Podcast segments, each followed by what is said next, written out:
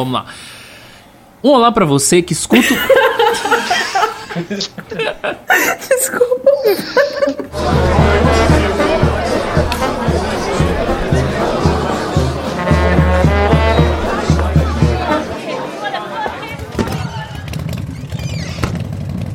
Introvertendo, um podcast onde autistas conversam.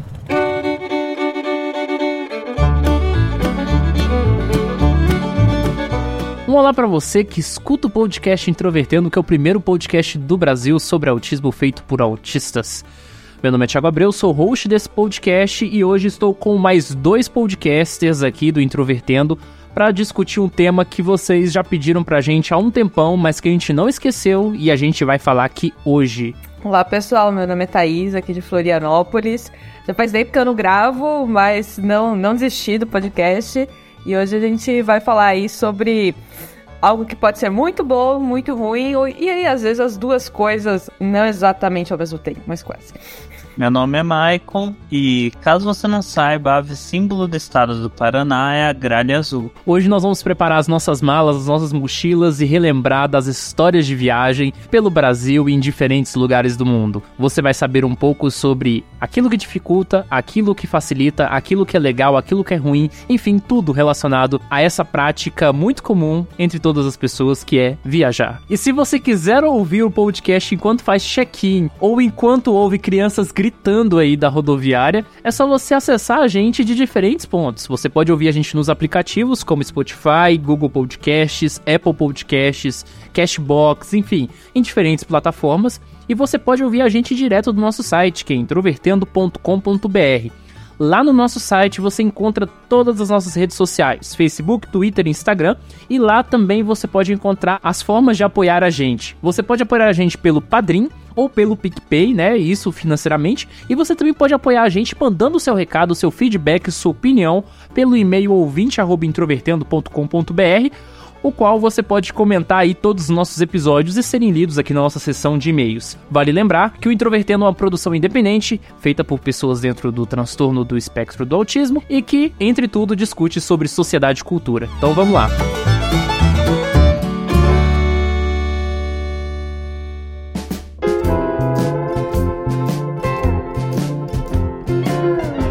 Falar de viagem geralmente envolve uma questão que é sempre comentada, independentemente se trata sobre pessoas dentro do espectro que sejam crianças, adultos ou mais velhas, que é a questão da sensibilidade sensorial. Falar de viagem é envolver um monte de dificuldades relacionadas ao transtorno do espectro do autismo, e aí eu queria começar com vocês. O que, que vocês mais odeiam no processo de viagens? Depende, claro, também do meio de transporte que a gente vai usar, mas se é qualquer coisa que não seja o, um carro, por exemplo, é, qualquer coisa que você tenha que esperar, para mim a pior parte é ficar esperando ali no saguão, é, seja por um ônibus, seja por carro de outra pessoa, alguém que vai te dar carona, ou por um avião. Então, qualquer um desses é uma parte que, que me incomoda bastante, as filas e tudo mais. Apesar de eu nunca ter surtado de verdade uma fila, já caiu minha pressão, já tive que sentar no chão, coisas do tipo, né? Então, é, é, a parte que eu mais detesto. Mas de alguma forma, é, esse processo de, de espera, ele envolve que aspectos assim do, do seu corpo? É acessibilidade sensorial?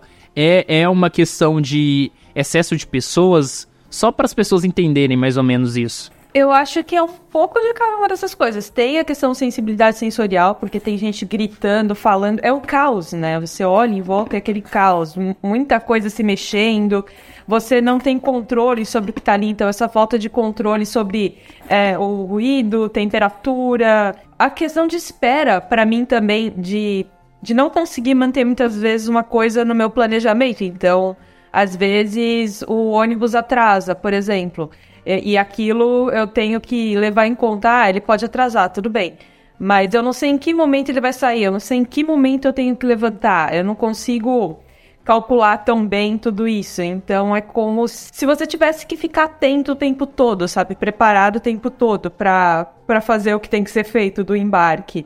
E aí a gente chega na hora de embarcar, você não tem certeza se vão te perguntar alguma coisa a mais, se vai sair, vamos dizer assim, daquele do script esperado.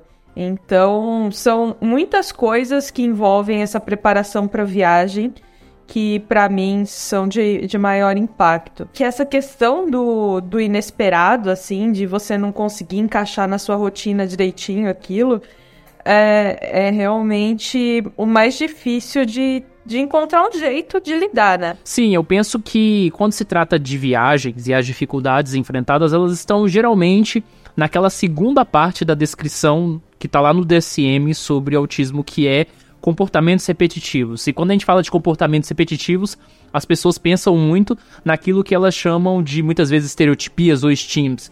Mas na verdade, comportamento repetitivo é algo que vai muito além disso, né? Comportamento repetitivo também envolve hiperfoco e também envolve insistência da mesmice. Quando a gente fala em insistência da mesmice, a gente fala de mudança de rotina. Mudar a rotina é algo muito crítico, né, para as pessoas assim. E a viagem é uma mudança em 360 graus nesse processo.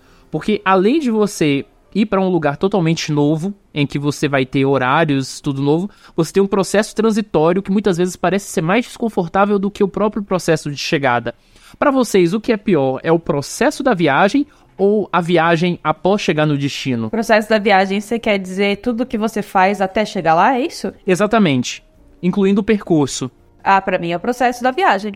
Com, com certeza. Também é, pra minha viagem, muito pior, até porque eu praticamente não tenho uma exceção onde eu tive que viajar em que o que eu fosse fazer durante depois que eu chegasse no local não tivesse muito bem estabelecido. Então assim, é, geralmente eu nunca tive problema depois da viagem, o problema fui até chegar lá.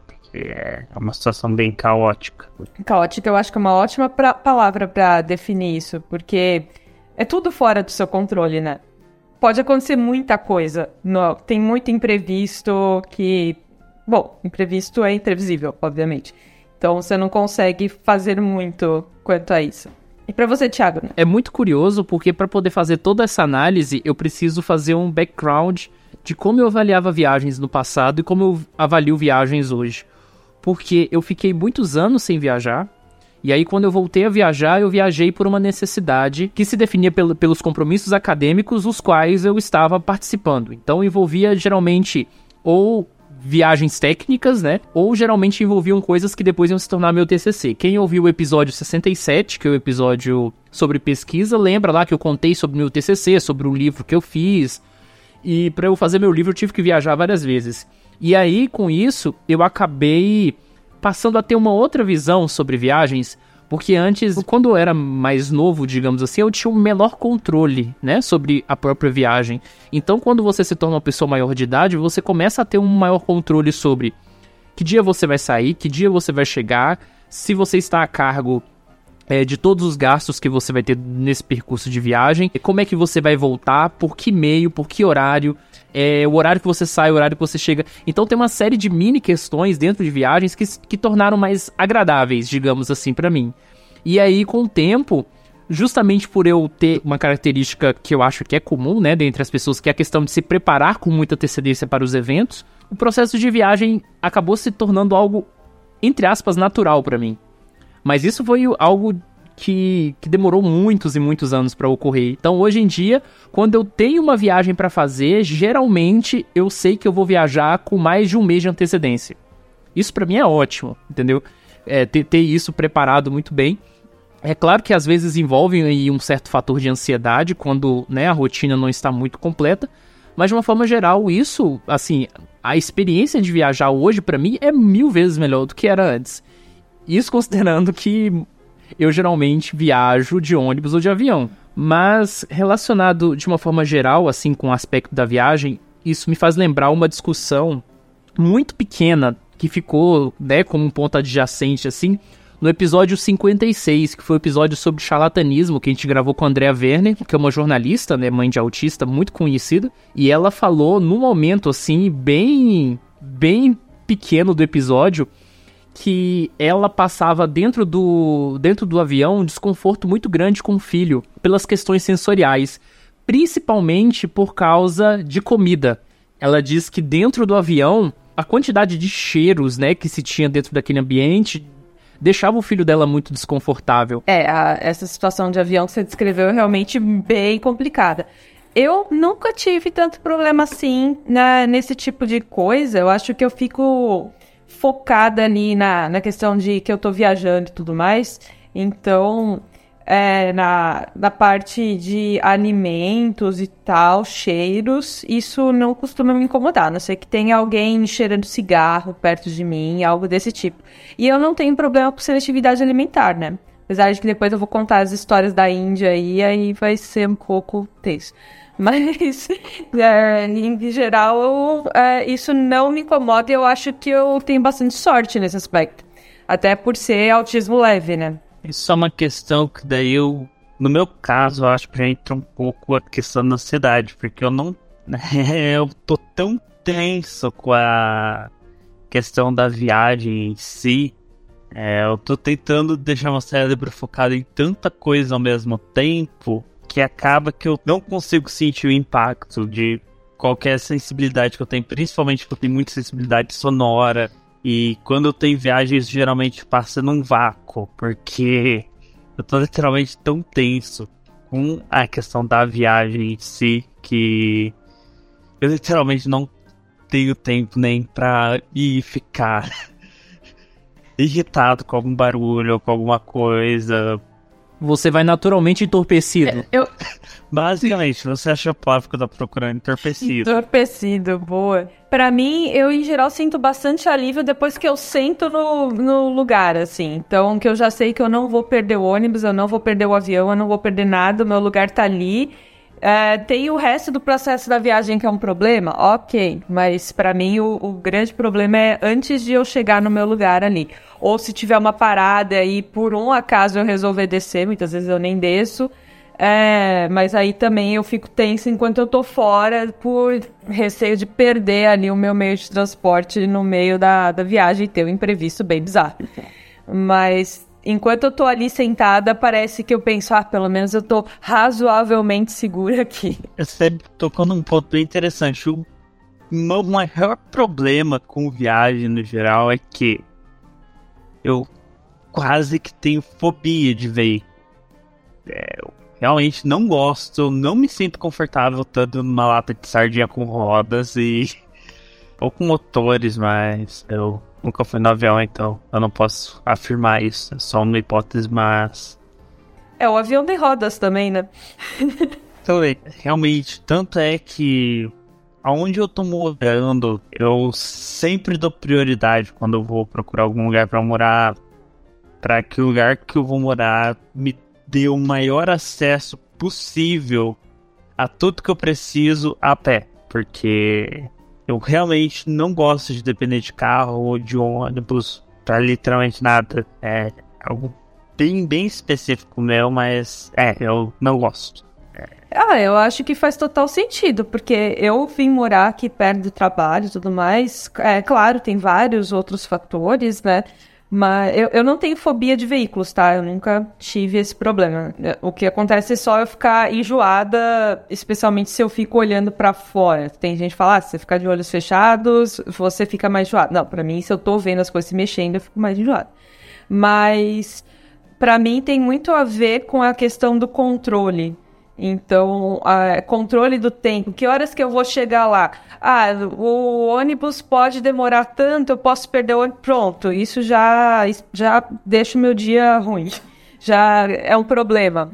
E se eu sei que eu vou a pé, eu sei quanto tempo eu vou demorar até ali. Talvez eu demore um pouco mais, sei lá, se eu machucar o pé, mas é, dificilmente eu vou perder o controle do, do que eu preciso fazer para chegar em um lugar, se eu não dependo de nada, se eu não dependo de ninguém, né? Então, por isso que para mim é, é, bem estressante a parte da espera. É, de novo, você tocou num ponto bem interessante, que é a questão do controle. Por que eu não gosto de veículos? E basicamente isso pode resumir, porque eu não dirijo ainda, então é, isso é uma situação que eu vejo que quando começar a dirigir vai ser bem menor. Um dos maiores problemas é quando eu tô num veículo, eu não tô no controle daquilo. É outra pessoa que tá aí. Daí entra na questão. Eu tenho baixíssima confiança em pessoas, eu. E daí eu realmente tenho fobia social, então. É, eu realmente não gosto de estar no lugar sendo que tem outra pessoa que está comandando aquilo e. Bem, principalmente com a reputação que o motorista brasileiro tem, né? Nesse momento, eu fico imaginando no dia que eu te dei carona e a gente se perdeu no meio do caminho. Você devia estar me xingando em pensamento. Eu não estava tão estressado porque vem a questão da confiança. Você é uma pessoa que tem uma confiança um pouco maior, então, bem, tu não dirige com nenhum maníaco, então tava bem mais confortável do que eu normalmente fico dentro de um carro, porque eu conheço umas pessoas que eu não sei como ainda não deram PT num carro. Talvez é porque todo o resto do trânsito das, das cidades onde eu morei é completamente caótico. A chance de um doido batendo outro doido fica menor do que se fosse um doido no meio de todo mundo seguindo as regras. Então, não sei, talvez essa hipótese responda isso, talvez não. Acho que responde, porque isso já aconteceu com o Thiago. Thiago lá respeitando as regras certinhas e o resto do povo brasileiro não dando uma singela foda. É, quem ouviu o episódio 4, Amor e Ódio, vai lembrar muito bem dessas histórias, né? Do caso, por exemplo, que eu contei que eu tava chegando na universidade e aí eu vi um carro escrito assim no, no, no verso, né? Falando assim: Você tem fobia de dirigir? É, dirija com a psicóloga. Com a psicóloga, alguma coisa assim nesse sentido, sabe? Uma psicóloga especializada em preparar a pessoa emocionalmente para poder dirigir. E aí dava pra ver que quem tava dirigindo era alguém com medo e a psicóloga tava do lado. E os caras atrás buzinando. Então, assim, muita maldade no coração do ser humano. Eu dirijo também, hoje em dia eu não tenho mais carro, né? É, eu pego Uber e tudo bem, eu posso não confiar totalmente nos Uber, mas depois eu tiro algumas estrelinhas deles se eles fizerem coisas bizarras no meio do caminho. Mas eu não, não gosto de dirigir, talvez até por eu ter dirigido em São Paulo, né, por muito tempo. Eu acho uma coisa bem caótica, para mim é bem cansativo. Claro, é muito melhor do que pegar ônibus, esperar ônibus, etc. Não tenho a menor dúvida disso. Se eu precisasse voltar para São Paulo, eu ia querer ter carro de novo. Por mais que eu odeie dirigir, mas eu odeio ônibus mais. E o metrô, e o trem, etc se eu puder viajar, sei lá, de avião ou de um ônibus com um ônibus bom, alguma coisa assim, eu acho melhor. E eu gosto de viajar, por exemplo, com minha mãe. A minha mãe dirige bem, e aí ter carro tem várias vantagens, né? Porque você consegue colocar coisas no banco de trás, jogar, viajar com certo conforto, assim, a mais também. É, eu acho que faz todo sentido essa questão do carro, porque quando eu, eu pego, né, meu, minhas viagens, eu só tive uma viagem que realmente eu fui dirigindo, que foi no final de 2017 para 2018. E quando eu dirigi em Goiânia, eu sempre passava por um estresse muito grande. Inclusive, o meu primeiro e único acidente foi dando carona pro Marcos. Eu levei ele para casa dele e aí na hora da saída eu já tava muito cansado e aí uma moto bateu. Foi, foi um episódio bem desagradável, inclusive, mas enfim, eu viajei depois tempos dirigindo e eu pensei que a principal vantagem de você poder, né, dirigir para chegar ao seu destino é a sua capacidade de personalizar o seu trajeto. Que tem a ver também com a questão do controle, né? Você sai na hora que você julgar a mais correta, você pode parar onde você quiser, você pode levar a quantidade de bagagem que você quiser. Se você quiser levar sua casa junto com você, você pode. É claro, você pode ser multado, mas enfim, são outras condicionais. Você assume a responsabilidade. Sim, exatamente. E mas ao mesmo tempo você tem o desgaste físico. Então, quando eu, por exemplo, viajo de outras formas, eu tenho a liberdade de dormir, eu tenho liberdade de fazer uma série de outras coisas que quando eu tô na direção não, não posso. Eu só ia comentar a questão de viagem, assim, sem ser uma viagem de, de turismo, mas é, e, e engenharia viagem é simplesmente sair de um lugar para o outro, né? Então eu vou considerar a viagem a época que eu ia para o estágio, é, que eu pegava estrada também, né? Era cidade vizinha. E, e para mim é, era, era cansativo em alguns aspectos, mas tem a questão de. Principalmente isso que o Thiago falou de ficar prestando atenção e de às vezes acontecer alguma coisa imprevista ali. E, mas mesmo assim, é, imprevisto eu quero dizer, inclusive, com relação a acidentes, né? Mas mesmo assim, a quantidade de imprevistos ainda é menor do que se você depender de outra pessoa, depender do transporte coletivo. Então pode parecer que a gente fica meio neurótico com essa questão de controle, mas realmente ajuda bastante no nosso dia a dia, né?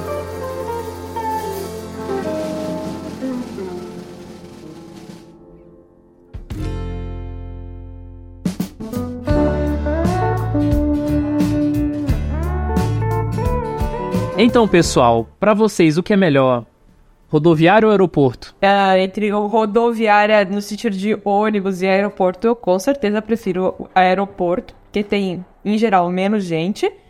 Mas claro que os dois podem ser um caos, dependendo do dia, e, e nunca me aconteceu de voos atrasarem, coisas do tipo, né? Aí deve ser um. Deve ser bem complicado. Eu acho que os dois têm esses problemas, mas de forma geral, acho que o aeroporto é melhor, o ambiente é um pouco melhor. E a viagem em si costuma ser mais rápida, né? Eu E mais tenho experiência com rodoviária, então tudo que eu posso dizer é que eu não recomendo rodoviárias. Por incrível que pareça, eu sou do lado da rodoviária. Sabe por quê? Por um motivo que eu acho que é muito importante. O aeroporto, você sempre precisa chegar duas horas de antecedência para fazer o check-in. E esse tempo que você gasta fazendo o check-in, para mim é um saco. Na rodoviária eu tenho a opção de chegar quase em cima da hora, deixar minhas coisas e, e sair, sabe? Eu, eu, eu considero assim, vocês consideraram todo o trajeto e etc, mas assim, eu tô falando só do ambiente de rodoviária e ambiente de aeroporto. Eu sei que o ambiente de rodoviária tem mais gente, é mais caótico, mas eu tenho a opção de chegar em cima da hora e minimizar isso. No aeroporto não tem essa opção.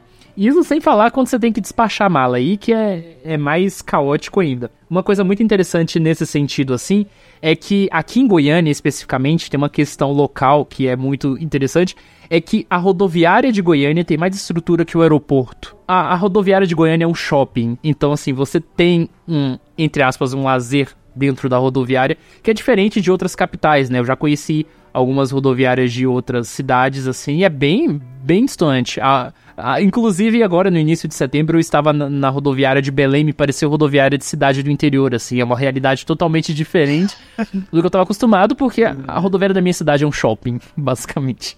Mas, mais especificamente, a rodoviária de Goiânia tem um shopping. É, aquela seção lá de lojas que estão lá é considerado um shopping mesmo. Mas eu acho um ponto interessante que você falou que uma das coisas que eu não gosto de rodoviária é justamente porque comigo acontece o contrário. É...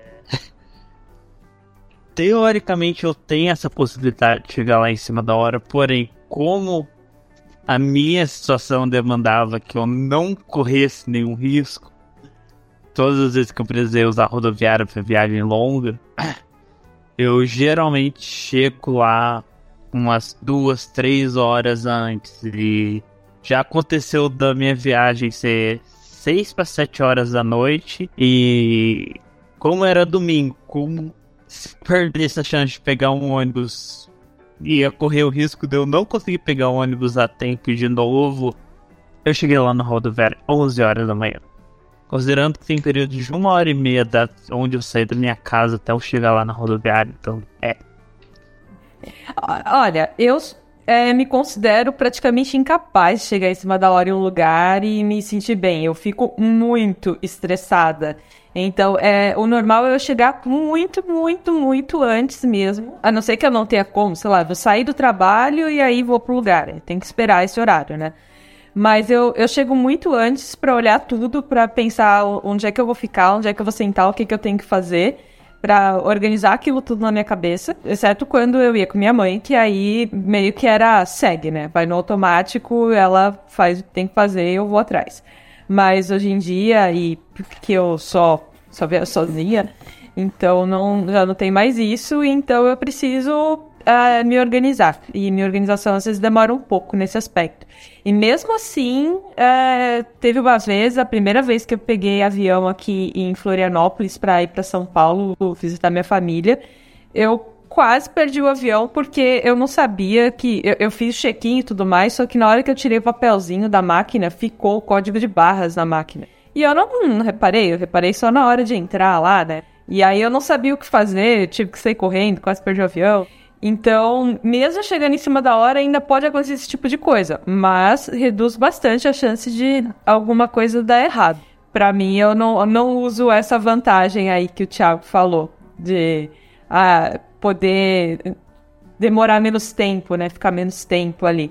E eu acabo gostando de chegar e encontrar um lugar pra sentar, de preferência um lugar que não tenha gente dos dois lados, talvez um- uma pontinha ali de cadeira e ficar lendo, ficar ouvindo música, mexendo em alguma coisa pra tentar me distanciar ali da situação em volta que não é do meu interesse. Ou comer alguma coisa se eu precisar.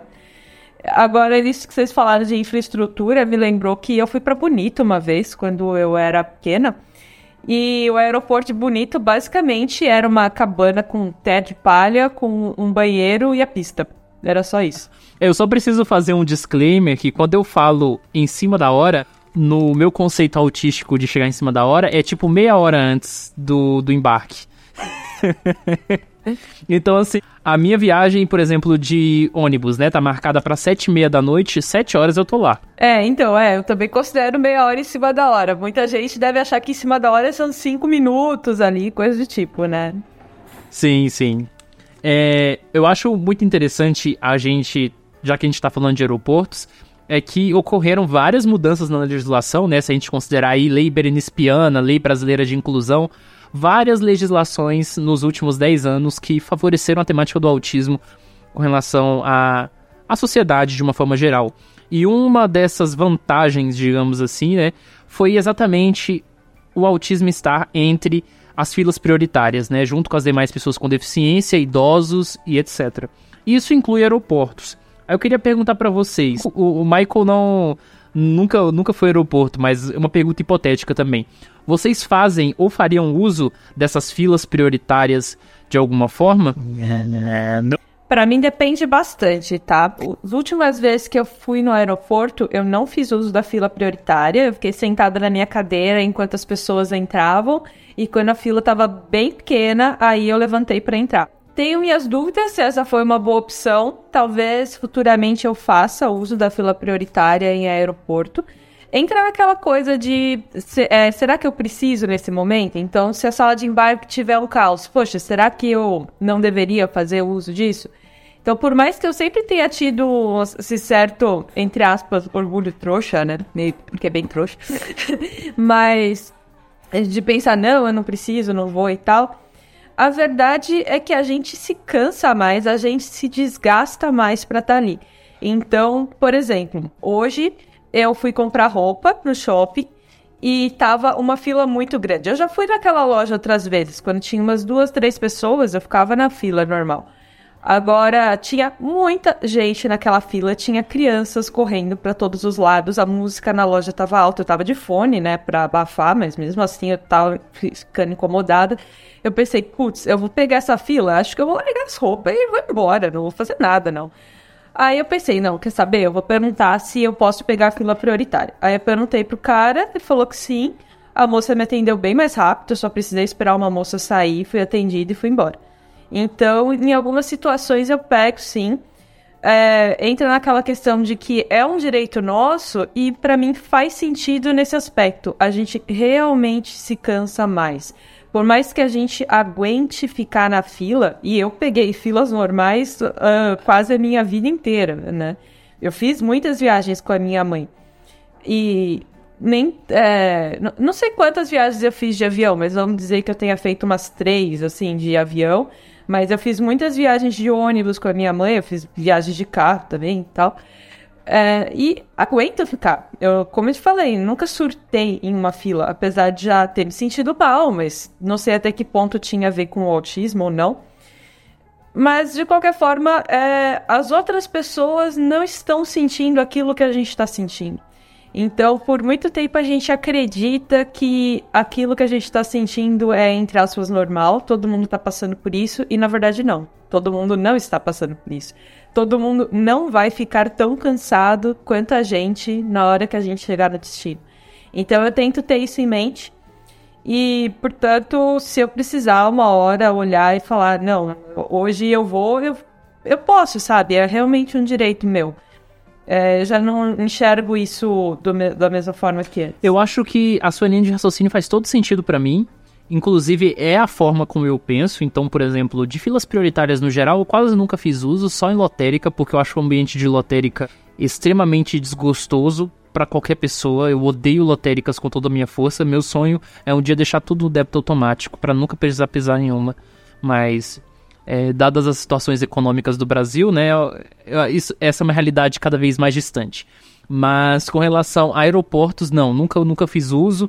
Inclusive, muitas vezes eu fiquei pensando, mas existe também um aspecto social, né? Eu acho que, por exemplo, nós sabendo, mesmo sabendo que é um direito, sempre fica a aquele pensamento: nossa, será que isso vai gerar um mal-estar? Não sei, não sei se vocês não se importam com isso, mas eu sempre fico pensando: será que vai gerar um mal-estar? Será que no final das contas alguém vai implicar e no final das contas vai acabar demorando mais do que já demora?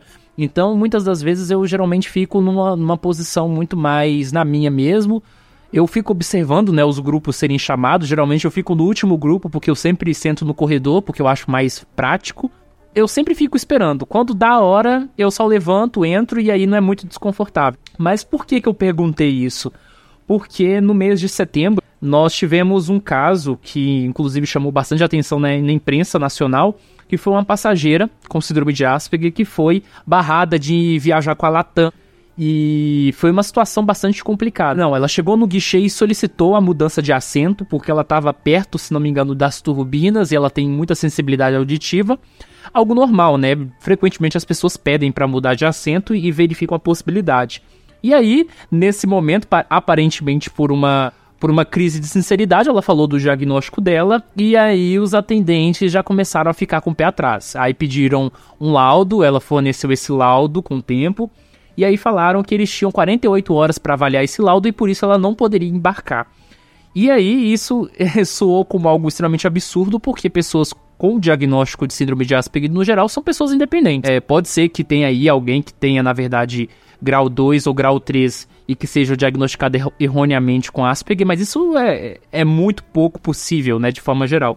Então é algo que não que não fez tanto sentido. Ela perdeu uma viagem, ela tinha que inclusive viajar para fazer uma cirurgia, a cirurgia estava paga, ela perdeu a cirurgia, teve um prejuízo muito considerável. E aí isso chamou a atenção da, da imprensa. Qual foi a resposta da Latam nessa situação? Eles falaram que não houve discriminação, né, que a acusação foi sobre discriminação, e de que pessoas que estão dentro do TEA, de uma forma geral, precisam de suporte e que essas pessoas não podem viajar sozinhas, tem que viajar é, acompanhadas.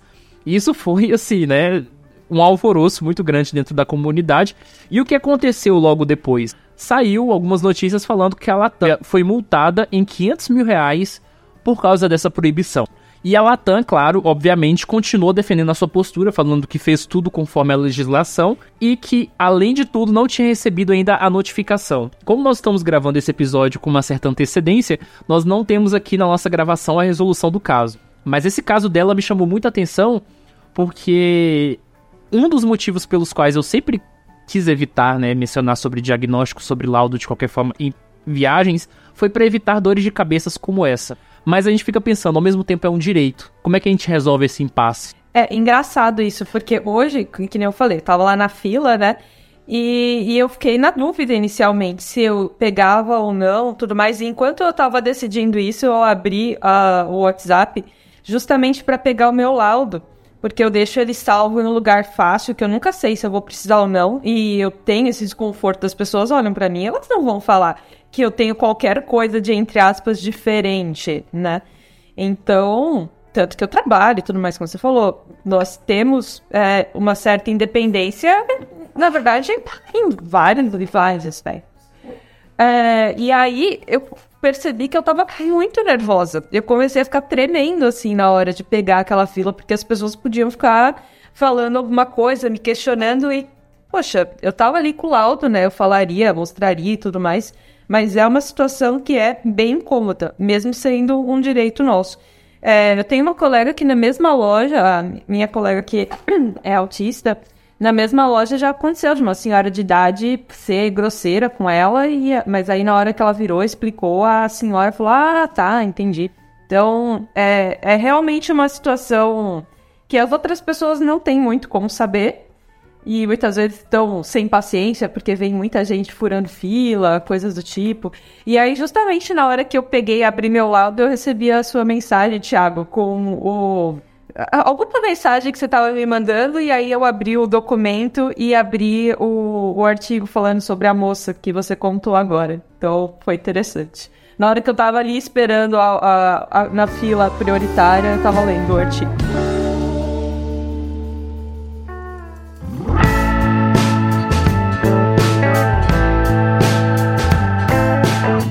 E agora, ah, nós já falamos aí, já descarregamos as coisas negativas sobre as viagens, mas a gente tem que contar histórias, tem que contar coisas boas, coisas ruins. Esse episódio é para dividir também um pouco sobre as experiências de viagens. Eu quero começar com você, Michael. Conte as suas experiências de viagens para nós.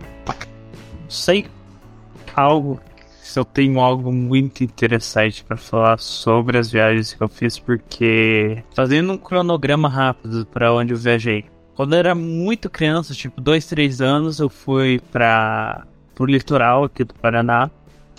Obviamente, não lembro nada. Depois disso, eu só fui viajar depois com 14 anos para Curitiba fazer uma prova lá. A única coisa que eu posso dizer é que eu não dormi um segundo sequer. A viagem foi durante a noite e, obviamente, fui ótimo na prova.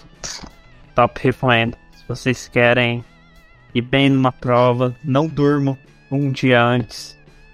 É, sucesso. Não recomendo. Não recomendo. E depois já foi quando eu fui pra Goiânia, que também foi a primeira vez que eu fiz uma viagem de um dia inteiro. Foi de carro. Foi ao todo 12 horas. Eu saí daqui do Paraná de madrugada e eu cheguei 6 da tarde ali em Goiânia em Aparecida de Goiânia, no caso, e a viagem em si eu não tenho nada interessante para comentar. A única coisa que aconteceu durante a viagem foi que a gente acabou pegando umas duas ou três horas no engarrafamento, porque o que aconteceu? Um caminhão de boi bateu com um caminhão de álcool, se não me engano. É, eles estavam tirando os boi da, da estrada. E por causa daquele bando de corno, literalmente. É, tive que esperar 3 horas no carro com calor. Estava fazendo mais de 30 graus fácil, meio da tarde, isso foi uma hora mais ou menos. Então, assim, é, já tava na, um pouco antes de Minas Gerais, foi isso, tava no meio de São Paulo, mais ou menos. A única coisa realmente curiosa, quando a gente passou do lado e a gente viu o caminhão caminhão de álcool, é... ele estava derretido. Literalmente. Que? Derretido. O calor foi Ah, pela grande. prisão? Não, o que, o que o álcool incendiou, o caminhão pegou fogo e Pegou fogo, entendi. Putz. o caminhão derreteu. Li- Literalmente, até o chassi. Eu só tinha ali fumaça e um resto do chassi. É isso, eu, aprendi naquele dia que combustível normal consegue derreter barra de aço. É, então provavelmente combustível de aviação também consegue. Então, mestre, vamos, vamos Vocês entenderam o que dizer? Foda-se quem acredita que 9 do alto foi uma conspiração. Qual foi a sua primeira impressão com relação à terra do sertanejo? Cara, minha primeira impressão foi. Puta que pariu, ainda bem que tem um hotel logo chegando na cidade, porque eu tava cansado, só queria chegar logo no, em um lugar e dormir, porque no dia seguinte eu ia ter que atrás de uma casa, então. É, eu não tive primeiras impressões diretas da, da, da cidade quando eu cheguei lá, eu só fui ter as minhas primeiras impressões, tipo, depois de umas duas, três semanas, foi quando eu comecei a sair, andar e comecei a resolver as coisas da faculdade. Comecei a ter uma noção melhor da cidade. A primeira impressão mesmo eu não tive, porque eu tava com a cabeça ocupada demais pra simplesmente ver o é, que, que tem de diferente aqui. E outro motivo também que eu não tive nenhuma impressão, primeira impressão marcante de Goiás, de Aparecida de Goiânia quando eu fiquei nela, é porque é uma cidade interior, como toda cidade interior, é muito. Apesar de ser uma região metropolitana, é muito parecido com a cidade que eu cresci em questão de estrutura. Então, assim, realmente. Não, não teve nada que me surpreendeu. E até quando eu fui pra Goiânia, uma coisa que sempre me deixou muito confortável em Goiânia e em Aparecida, que a estrutura delas não. Elas é uma cidade grande, é uma cidade, se não tem a mesma população de Curitiba, ou até mais, mas a estrutura. A estrutura da cidade é espalhada como se fosse uma cidade pequena. Você praticamente não tem prédios, você não tem grandes centros, você não tem aquelas. Aqui no Brasil você não chega a ter autobans, mas enfim, você não tem essas grandes ruas, essas grandes estradas passando bem no centro da cidade, ou seja, é uma cidade bem amigável para quem transita ela a pé. Não tão amigável porque é em especial parece é uma das cidades mais violentas do país, mas é, vocês entenderam aí. É, é, realmente, Goiânia, na verdade, é, Goiânia e a sua região metropolitana são cidades muito horizontais, né? Porque também existe uma questão aí de espaço. Goiânia é uma cidade que tem muito espaço ainda para crescer. Se não me fale a memória, a área construída de Goiânia equivale a Belo Horizonte inteira. E considerando que ainda tem uma área enorme ainda para ser construída na cidade. Então simplesmente não existe ainda uma demanda por verticalização. Você tem uma verticalização em alguns bairros, mas realmente eu acho que Goiânia só vai se verticalizar quando toda a área construída for ocupada. É muito interessante você ter falado que você não teve uma primeira impressão, porque viajar pode ser uma experiência sensorialmente tão desgastante que isso afeta até a forma como você aproveita o lugar que você está indo, né? A propósito, eu lembrei de uma coisa, posso te falar qual foi a minha primeira impressão, real, real mesmo, qual foi a minha primeira impressão de Goiânia? Foi quando eu cheguei em Aparecida, na verdade. Eu cheguei, comecei a andar perto de onde eu andei, fui olhar no chão que só tava com brita nele, olhei pra virita e pera um pouco. Que caralho é esse que não parece brita? E essa foi a, minha, foi a primeira vez que eu notei algo diferente. E foi a impressão que ficou mais marcada, assim, foi... É, a, a Brita de lá é diferente da de onde eu cresci. e... e se você considerar que eu fui lá pra fazer geologia... Faz bastante sentido ter prestado atenção. Você entende porque isso foi a primeira coisa que eu prestei atenção e... Foi engraçado que foi a mesma coisa que aconteceu comigo quando eu fui morar no litoral do Paraná. E quando eu fui visitar Curitiba, agora como mais velho. As terras da MC Maiara. É, ambas as duas cidades também têm britas que não são parecidas com a da onde eu nasci. E eu nunca me tinha me tocado nisso, porque eu pensei, porra, brita vai ser basicamente feita do mesmo basalto aqui em todo lugar. Só que quando eu cheguei em Goiânia, eu, eu olhei e vi que a brita lá nem basalto era, né? Eu já esqueci que rocha específico que era, mas era uma rocha bem diferente. Ela tinha umas intrusões lá e, enfim. Pesquisem aí se vocês têm curiosidade do que a Brita de Goiânia é feita, mas. Introvertendo também a geologia. Foi literalmente aí que eu me toquei. Pera um pouco, é. Eu acho que cada lugar vai precisar usar um material diferente, né? Porque não é como se tivesse Serra Geral literalmente no mundo todo que a brita da onde eu venho vem da, dos basaltos da formação Serra Geral. E, enfim, não preciso detalhes aqui, mas. É, minha primeira impressão de Goiânia foi. Puta que pariu, vim fazer faculdade, né?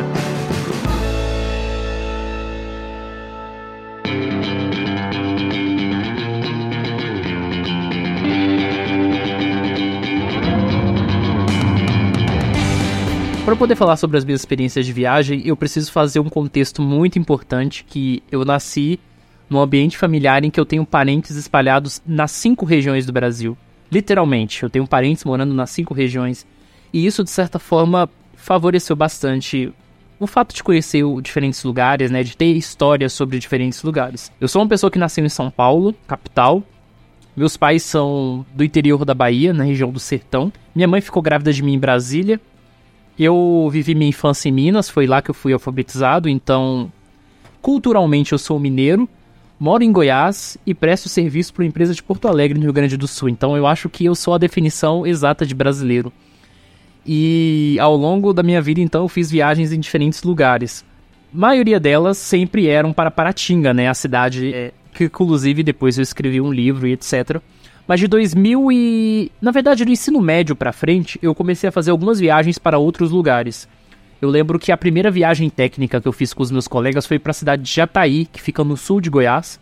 É uma cidade que tem uma temperatura um pouco mais baixa, é uma cidade cara, mas é uma cidade bem legal, assim, de ficar.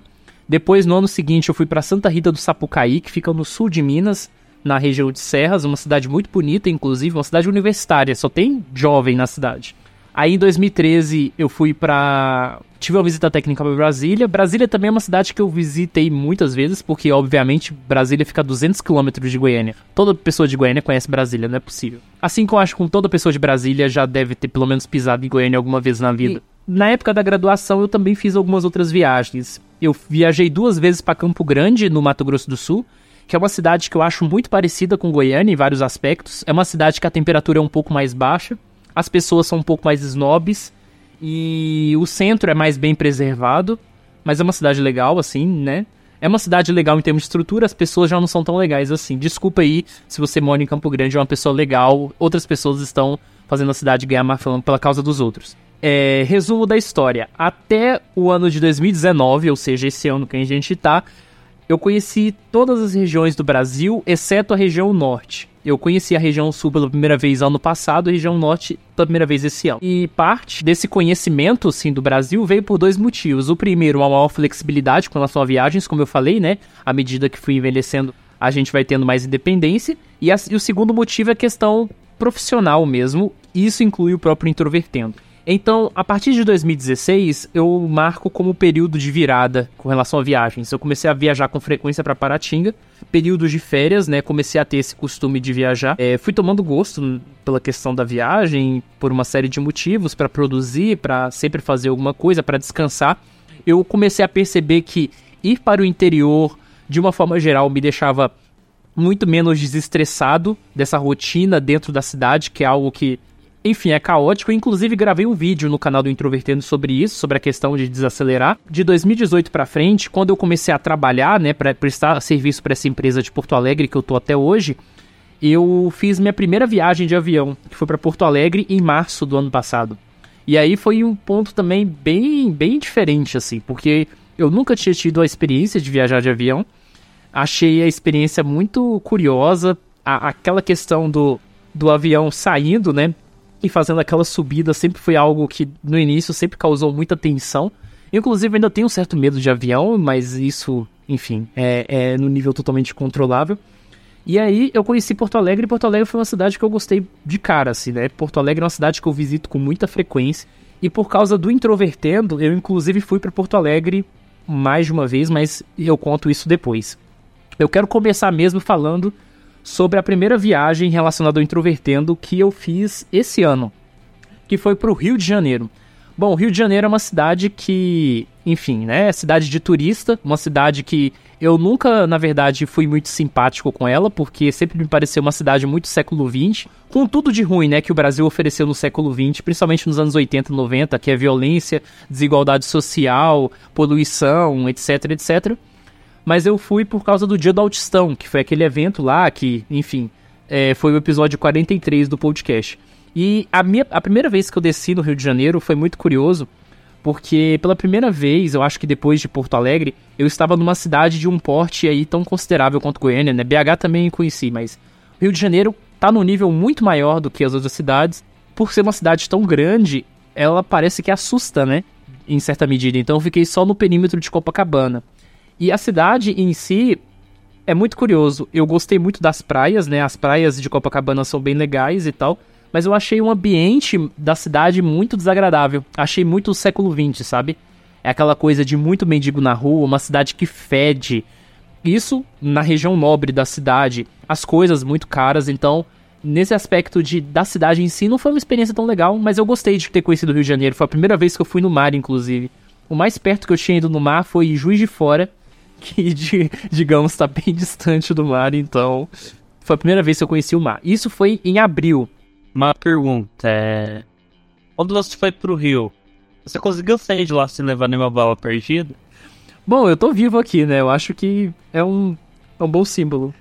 Não, eu tô fazendo pergunta meio, não tô irônico, mas ao mesmo tempo meio não, porque basicamente toda pessoa que eu conheci que foi pro Rio de Janeiro rolou tiroteio perto de onde eles estavam. É, mas como eu falei, eu fiquei só em Copacabana, né? A Zona Sul é, é outro mundo do Rio de Janeiro. Mas uma coisa que eu sempre tive muito cuidado foi não andar com o celular exposto. Cuidado máximo. Inclusive, isso é lamentável, porque eu queria ter jogado Pokémon. Lá tinha, uns, lá tinha uns Pokémon de água.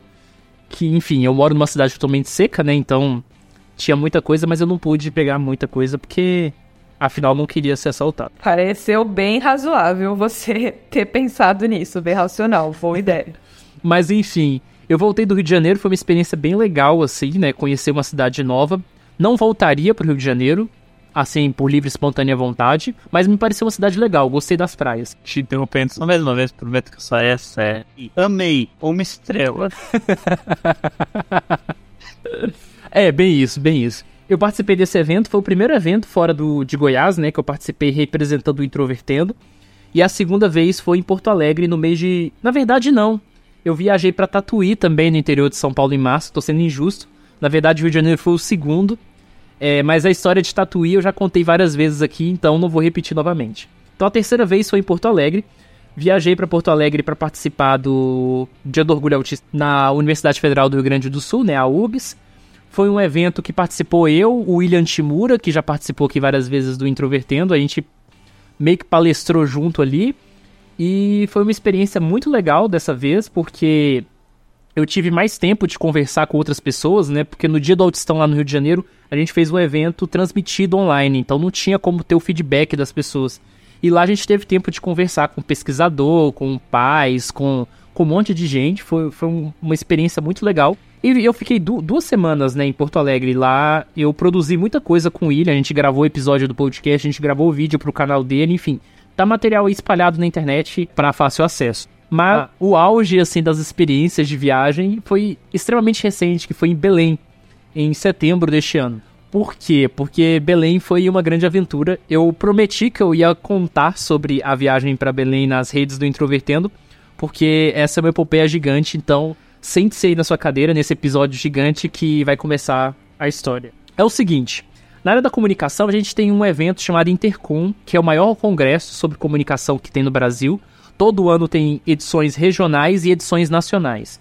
Lá você pode apresentar artigos acadêmicos, né, fazer toda a discussão teórica, mas você também tem produções, você tem produtos e você concorre num prêmio chamado Expocom. Eu inscrevi o radiodocumentário que a gente fez, o Autismo e Autonomia, em 2018, mas eu perdi na, na edição regional. Já em 2019, eu inscrevi o Introvertendo podcast, porque ele começou né, dentro, dentro da universidade, hoje é uma produção independente, e eu venci a etapa regional que foi em Goiânia. Quando você ganha a etapa regional, você junta todos os vencedores das outras regiões do Brasil e vão para a edição nacional. A outra edição regional no Sul foi a, foi a de Porto Alegre, que inclusive eu tinha me inscrito, acabei não indo, porque, enfim, acabei perdendo o evento, mas como eu já tinha sido eleito em Goiânia, fui eleito na Nacional. Na Nacional seria em Belém. Belém é uma cidade que eu não conhecia. O mais norte do Brasil que eu tinha pisado era Brasília, então realmente estava muito distante do norte do Brasil. E para ir para Belém, então eu tive que comprar passagem de avião. O professor meu, orientador, inclusive, me ajudou um pouco, um pouco financeiramente. Aliás, abraço Pavan professor sensacional. E também, em outra parte, eu tive que reservar um hostel, né? Então, reservei o hostel, comprei a passagem com bastante antecedência e já deixei tudo isso engatilhado. No dia 1 de setembro, eu pego o voo, desço em São Paulo, pego a conexão, desço para Belém. Quando eu desço do avião, eu já sinto aquele clima extremamente quente, um vapor assim, parecia que eu tava numa sauna, uma coisa que eu nunca tinha experimentado, porque Goiânia é uma cidade quente, mas seca. E é muito engraçado sentir o clima úmido mesmo de verdade peguei um Uber, fui pro hostel, desci numa avenida, né, numa cidade que eu não conhecia nem nada. E aí, quando eu desço para poder entrar no hostel, cadê o hostel? O hostel não existia. Basicamente, eu levei um golpe. Só que eu não tinha percebido que eu tinha levado um golpe a princípio, porque o que acontece? O hostel que eu reservei era um hostel muito bem avaliado naquele site hubble.com. Então já tinha deixado tudo pago, já estava tudo certo. E aí, do lado desse hostel, né, que antes existia, tinha uma igreja assembleia. E aí um cara chegou para mim e falou assim: "Não, olha, esse lugar não existe mais não. Direto vem gente aí procurar e, e fecharam". E aí eu fiquei pensando: "E agora, o que que eu faço?", né? Você tá numa cidade que você não conhece, a dois mil quilômetros da sua casa e você não tem onde ficar, basicamente. Então o que que eu fiz? Inclusive, isso que eu tô contando aqui é uma coisa para você ver o quanto que é importante pessoas dentro do espectro terem contatos sociais. Porque é numa hora dessa de, de sufoco que. Que, enfim, não tem como você conseguir se dar bem só com as suas próprias skills. Você precisa de ter gente para te apoiar. É, eu tinha um um amigo de internet há muitos anos, que eu conhecia desde 2012, que morava perto de onde eu tinha reservado o hostel. Liguei para ele e falei assim: olha, você tem como me ajudar nisso aqui tal? Eu cheguei no hostel, o hostel não existia mais. Ele falou: pega o Uber, vai pra rodoviária, a gente se encontra lá e a gente se vira para resolver isso. É, desculpa, Thiago. É que nesse caso é específico, eu, eu concordo com a história de que a gente precisa ter algumas skills sociais e tal, mas nesses casos, nesse seu caso específico, o dinheiro substituiria a skill social. Você poderia comprar um, um outro lugar pra ficar imediatamente se você tivesse bastante dinheiro sobrando. É, na verdade, se eu tivesse muito dinheiro sobrando, eu teria reservado um hotel, né? Então isso não teria nem. Fato. Então, assim, eu, eu parto do pressuposto. ainda poderia ter tomado o golpe. É, é, eu parto do pressuposto de que eu estou dentro de uma cidade com um orçamento limitado, entendeu? Mas enfim, aí o que acontece? Eu fui pra rodoviária, como ele tinha sugerido. Quando ele chegou lá, ele já deixou bem claro pra mim que eu tinha sofrido um golpe. E aí a- a, a questão, eu acho que a gente talvez tenha um olhar mais inocente com relação às situações sociais. Eu, eu penso eu. E aí eu não tinha ligado os pontos ainda, porque ele tinha ele nesse meio, meio, meio do caminho, né, até chegar à rodoviária, ele ligou no hotel, no hostel e viu que nenhum dos telefones deles funcionavam mais, eles não respondiam mais nas redes sociais, e ele chegou pra mim e falou assim: "Ah, a gente tomou um golpe". Aí eu falei: "Beleza, o que que eu fiz?" Entrei em contato com a organização do evento, porque eles tinham disponibilizado alojamento para os congressistas. Eu não tinha pegado alojamento porque eu pensei, nossa, agora eu sou estudante formado, deixa eu pelo menos reservar um hotel aqui para não passar o sufoco, né? Aí eu fui lá pedir ajuda para ver se eles tinham vaga no alojamento, e eles tinham. Isso me salvou bastante. Ok, já foi aí o, o- o primeiro, o primeiro sufoco em relação a Belém. Segunda coisa, o clima, né? Era muito engraçado que eu saía do banho e eu já estava suando. Basicamente, parece que você tinha que estar tomando banho o tempo inteiro se você não quisesse realmente suar, sabe?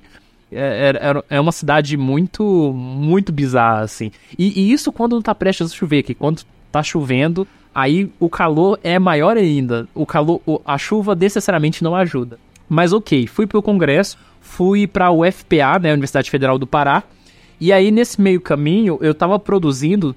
Na verdade, eu ainda estou, né? Quem, quem tá ouvindo esse episódio agora no, no lançamento, essa reportagem ainda não saiu. Mas eu estou produzindo uma reportagem para a revista Autismo sobre o número de estudantes com TEA no ensino superior. E aí eu fui procurar o pessoal da acessibilidade da UFPA para perguntar para eles se eles tinham, pelo menos, o conhecimento assim de quantos estudantes com autismo tinham na universidade.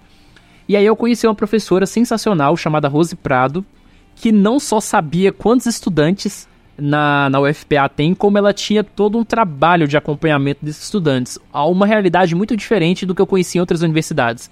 E aí eu conheci uma galera é, diagnosticada que era atendida ali, que recebe um acompanhamento assim de curso, algo assim. Eu já falei aqui da experiência da UFG, né, várias vezes, mas está acima da experiência da UFG, porque lá eles têm tudo, sabe? Todos os detalhes, todas as informações, todos, todos os tipos de assistência. E aí eu conheci outras pessoas diagnosticadas. Conheci um cara que é a versão do Michael nortista, que é o Aoki, que ele é do curso de farmácia e já escreveu um livro. É engra- engraçado que ele é um cara muito humorístico, mas ele tem um lado muito melancólico, então ele tem um livro chamado Suspiro de Melancolia. E a gente vai fazer ainda um dia um episódio chamado Suspiro de Melancolia. É, vai, vai ser sensacional. Mas voltando à questão, conheci ele, conheci a professora, né? Conheci o Caio, que é um monitor da área de, de matemática, conheci o Lucas, que é um outro também, um monitor da, do curso de, de química. É muito engraçado assim, porque os estudantes lá, eles recebem assistência psicológica, se eles precisarem, né? Eles são encaminhados. Eles recebem assistência acadêmica. Então, por exemplo, tô com dúvida numa disciplina. Então, toda a matéria é adaptada para que a pessoa tenha mais facilidade de entender o processo. Eles também fazem mediações de conflitos em turmas em que tem um estudante diagnosticado que está, entre aspas, causando problemas ou que alguém esteja implicando. Então eles têm todo um trabalho. E aí o pessoal meio que me adotou, digamos assim, entre aspas, com, de uma forma muito respeitosa, muito, muito agradável. E eu fiquei todos os dias do evento, eu nem participei do Intercom direito. Fiquei lá entre eles, conversando sobre podcast, sobre comunidade do autismo, uma série de coisas assim andei com eles pela cidade, foi muito legal. E aí a gente até chegou à conclusão de que a gente precisa fazer uma integração o FPA com o Introvertendo, então futuramente vamos ter episódios aí com a galera da, da UFPA. Mas falando em si sobre o prêmio, né? Na quinta-feira, isso já durante a um pouco mais à frente a viagem, eles foram comigo na apresentação do, do Introvertendo. Eu fui apresentar o Introvertendo na categoria Produção Multimídia, tinha, pro, tinha trabalhos de cinco regiões do Brasil. Tinha um cara que fez sobre uma, uma revista, isso do Nordeste. Teve umas meninas do Rio Grande do Sul que fizeram sobre o, um trabalho sobre o Conselho Tutelar. Teve uma em São Paulo que fez um projeto sobre adoção de crianças com deficiência e crianças negras. E tinha o pessoal do Norte que chegou atrasado e eu não assisti a apresentação deles, porque a sala era minúscula eu tive que sair para eles entrar. E tinha eu apresentando Introvertendo. O resultado saiu no sábado, que foi o dia da entrega dos prêmios. Eu fui lá pro, pro auditório e eu tava super tenso. Eu tava com muito medo de perder porque eu já tinha passado todo aquele sufoco do hostel, né? E aconteceu uma outra coisa. Sobre a questão do alojamento, tem uma coisa que eu não expliquei. O alojamento não ficava na Universidade Federal do Pará, ficava no Instituto Federal do Pará. Então era uma ponte, uma parceria entre a UFPA e o IFPA. O IFPA só, disse, só dizia que podia receber os alunos até sexta-feira. Só que eu não sabia disso, né? Eu não fui comunicado. E aí aconteceu que na sexta-feira de manhã, eu levantei, me arrumei, peguei o busão pra, pra UFPA, como eu estava fazendo toda manhã. Quando eu voltei para o IFPA durante a tarde, eu estou indo lá pro alojamento, entrar no quarto para poder pegar minhas coisas. Afinal, eu, tinha, eu tive que reservar um, um, outro apartamento, porque, enfim, o evento terminava no sábado, eu ia embora no domingo, teve toda essa bagunça por causa do hostel. Aí quando eu chego, tem uma mulher da limpeza e ela falou assim: Não, todo mundo foi embora. Aí eu, como assim todo mundo foi embora? Pegaram as minhas malas e levaram para um lugar aleatório que eu nem sabia para onde era. Aí eu pensei, nossa, não, não é possível que isso esteja acontecendo. Aí você imagina, eu, louco para pegar as minhas coisas para ir embora, minha mala não estava lá, tinha, tipo, sumido a minha mala, não tinha mais ninguém. Nossa, e aí, assim, foi, foi a segunda humilhação de viagem. Aí o que, que eu fiz? Liguei no pessoal da organização do evento, fiz eles pegarem o Uber e levar minha mala até mim, porque, né, isso foi uma bagunça danada. Aí tinha uma menina da organização que já tinha conversado comigo, esqueci o nome dela, inclusive, uma pessoa super legal, levou as coisas para mim, entregou. E aí, ela inclusive pediu desculpas, ela falou que não sabia o que estava acontecendo, porque foi bem bagunçado. Parece que o pessoal da organização foi lá pegar as malas e levar todo mundo para o novo alojamento e eu já tinha saído. E aí eles partiram no pressuposto que eu já sabia. Tipo, foi um negócio muito aleatório. E aí, no dia da entrega do, dos prêmios, eu fiquei assim, gente, se eu não ganhar esse prêmio, eu vou, eu vou chorar muito aqui, porque não é possível. Foi, foi, a, foi a viagem mais caótica possível. E aí, quando chegou a, a, hora da categoria, tava todo mundo lá, né? Do pessoal lá do, do autismo na, comigo lá no negócio. E eles falando, ah, é agora, é agora. E eu lá tenso. Aí quando eles anunciaram o nome do Introvertendo, eu fiquei, entrei em choque, assim. Eu fiquei meio bugado, assim, durante uns 5 segundos. Aí eu levantei, fui lá, peguei o prêmio, a foto tá lá no Instagram. Voltei, assim, parece que tinha saído um peso, sabe, de cima de mim. Tanto é que depois eu mandei áudios, né, no grupo, falei para vocês que, que, o Introvertente tinha ganhado, mas eu tava, tipo, super, super calmo, dopadão, assim, durante a viagem. Mas a coisa mais legal, além de ter ganhado Introvertendo, é que eles fizeram uma festa surpresa para mim. Eu nunca fui tão bem recebido no lugar, sabe? Eu cheguei lá, a gente fez uma despedida, né? E aí quando eu entrei dentro do, da sala, né, da, da UFPA, tava escrito, assim, um, com palavrinhas escrito nossa despedida, tinha bolo, refrigerante, um monte de coisas assim. Tipo, eu nunca me senti tão bem acolhido no lugar, sabe? O pessoal, assim, sensacional. Eu já agradeci a eles várias vezes, mas é sempre bom agradecer de novo isso se eles estiverem ouvindo. Depois que o evento acabou, eu ainda fui pro apartamento que eu tinha reservado. E aí, quando eu fui pro apartamento, eu percebi que eu tinha reservado um apartamento numa região perigosa da cidade, apesar de ser 800 metros do aeroporto. Então eu tive que andar de Uber pra lá e pra cá. Inclusive, na volta do evento, com o troféu na mão, começou a cair uma chuva danada em Belém. E por pouco, assim, eu não molhei, sabe? Eu dei uma sorte muito grande que quando eu cheguei no destino já tinha parado de chover. Belém tem dessas. Cai a chuva, destrói a cidade inteira, mas dura poucos minutos. E aí o sol tá de novo pairando. Mas foi uma, uma experiência de viagem, assim, sensacional, porque Belém é uma cidade em si que eu não gostei. É uma cidade quente, muito quente. É uma cidade muito poluída, poluída visualmente mesmo, muita poluição visual. É uma cidade muito suja, é uma cidade que fede e é uma cidade muito violenta. Então é o apocalipse, né, em formato de uma cidade. Mas ao mesmo tempo as pessoas de Belém são muito legais. Então foi uma experiência assim que eu penso que so sensorialmente não foi legal, mas foi um aprendizado assim muito bom. E outra coisa também que eu preciso contar. Além de ter ido nos espaços do evento, também fui em alguns locais turísticos. E tem um lugar em Belém chamado Ver o Peso, que eu vou te falar que é um lugar assim horrível, sabe? Horrível no sentido mesmo de ter muvuca de gente, ser um lugar quente. Você imagina um lugar cheio de barracas, né? Cobertas assim, com muito barulho, muita música, muita agitação. É o, é o lugar exatamente como a pessoa dentro do espectro não deve estar. E, e aí eu fui almoçar lá, comi vatapá pela primeira vez. E achei engraçado que tinha muito pedinte. E tinha pedintes muito violentos. E aí eu, na minha inocência, né? Chegou um cara lá pedindo um refrigerante que eu tinha comprado. Eu falei para ele não. E aí eu insisti, insisti. Só que eu não tinha percebido a princípio que ele era um cara violento, que ele poderia ir lá e me dar um murro de imediato. E aí eu tava acompanhado, né, de outras pessoas da, da UFPA, e eles foram e, e, e cederam pra, pra mim, percebendo o perigo, mas eu não tinha percebido o perigo. E aí eu fiquei pensando assim, o quanto que é importante também, quando você tá numa cidade que você não conhece, a uma distância de sentido, de você não andar sozinho. Você só andar sozinho no lugar onde você conhece de verdade. Porque o perigo tá pra todo lado. E lá também eu andei com o celular escondido, né? Porque as mãos leves lá são muito frequentes. É isso. Desculpa aí pela longa história, mas é uma experiência muito legal com relação ao introvertendo e vocês vão ver os frutos disso nos próximos episódios, vocês que estão ouvindo a gente. Nossa, que caos. Você tinha comentado que quando você foi pro Belém, foi o lugar mais ao norte. Você foi. Uma das minhas melhores experiências da minha vida foi justamente quando eu passei numa situação dessa, que foi. Na época foi o que eu tinha ido mais ao norte foi na fronteira de Goiás com Mato Grosso. Depois eu acabei indo um pouco mais ao norte, um pouco mais para oeste também, porque eu outra viagem passada a fronteira, mas foi no campo de geologia básica que a gente tem, que é um, uma matéria específica, a matéria só focada nesse campo. E no relatório que você faz depois, obviamente, é. E você fica são mais ou menos cinco dias de viagem, seis dias aí, mais ou menos. E a gente ficava em Porá.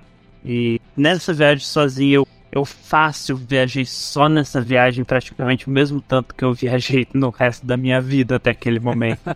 e no final dessa viagem, eu não lembro agora exatamente, foi no final do último dia ou no final do dia 4. Se não me engano, foi no final do dia 4 que já tava bem no finzinho, já faltava pouca coisa.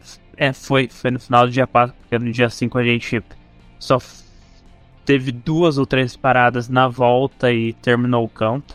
Que a gente pegou o dia inteiro com o campo subindo o morro, com o campo subindo o morro, o campo subindo o morro e a gente já tava bem cansado do dia super. A semana inteira tinha sido super quente.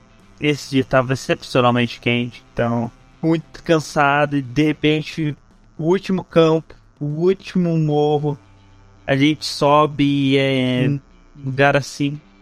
Eu fico raiva de mim mesmo de não lembrar mais os detalhes, mas foi bem na fronteira mesmo. Foi. Você conseguia ver aonde o rio Araguaia passava, mas por causa da, da vegetação você não conseguia ver o rio em cima. E era um ótimo campo de vista. Se não me engano, a gente estava perto de uma reserva ali. Então era um lugar super bem arborizado, é, você tinha cerrado nativo ali em ótima quantidade. Foi de longe uma das melhores cenas que eu vi na minha vida e praticamente como a gente terminou aquele campo. Então, tipo, foi uma imagem que ficou muito marcada pra mim e sei, gente, gostei pra caramba naquele dia aí. e valeu a pena demais subir aquele monte de morro sensacional. É, só preciso acrescentar uma coisa sobre Belém, é que se você viaja para Belém e você não vai na estação das docas, que é exatamente o lugar agradável do lado do Ver o Peso, que é o lugar desagradável, você não aproveitou o melhor da cidade. São docas docas mesmo, no sentido de um lugar com é, navios e containers? Sim, exatamente. Mas tem tipo uma, uma área turística ali dentro com restaurantes e e sorvetes típicos. Inclusive eu provei um sorvete de bacuri que é muito bom. O que é bacuri? É um fruto típico de lá. Engraçado que tem alguns frutos que são muito típicos, específicos de um lugar. Que, aliás, tem a ver com viagens, né? Que às vezes você vai viajar para um lugar e conhece coisas bem gostosas, tipo pequi, eu imagino que seja comum aí em Goiânia e tal. Eu não lembro exatamente em que cidade eu tava quando eu comi eu pequi pela primeira vez. Odeio pequi. Sério, eu, eu no início achei muito estranho. É um cheiro horrível. Aí depois eu passei a gostar. E depois que eu comi, tipo, arroz com pequi, frango pequi, o problema é que era tudo com pequi.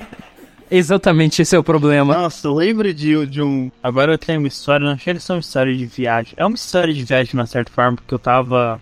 Nessa época eu ainda tava morando em Aparecida de Goiânia e eu tava indo pra Goiânia naquela semana porque a gente tava tendo um evento do laboratório que eu fazia parte. Eu tinha saído pra almoçar com o resto do, do pessoal do laboratório e a gente vai, vai no restaurante. Eu pego lá, tô pegando as coisas, é... tem arroz com milho lá, e eu pego arroz com milho. E beleza, né? Nenhum problema. Até que eu percebo quando eu vou comer que é arroz com pequi. assim como o Thiago também odeia o pequi. Eu tive que fazer aquele negócio.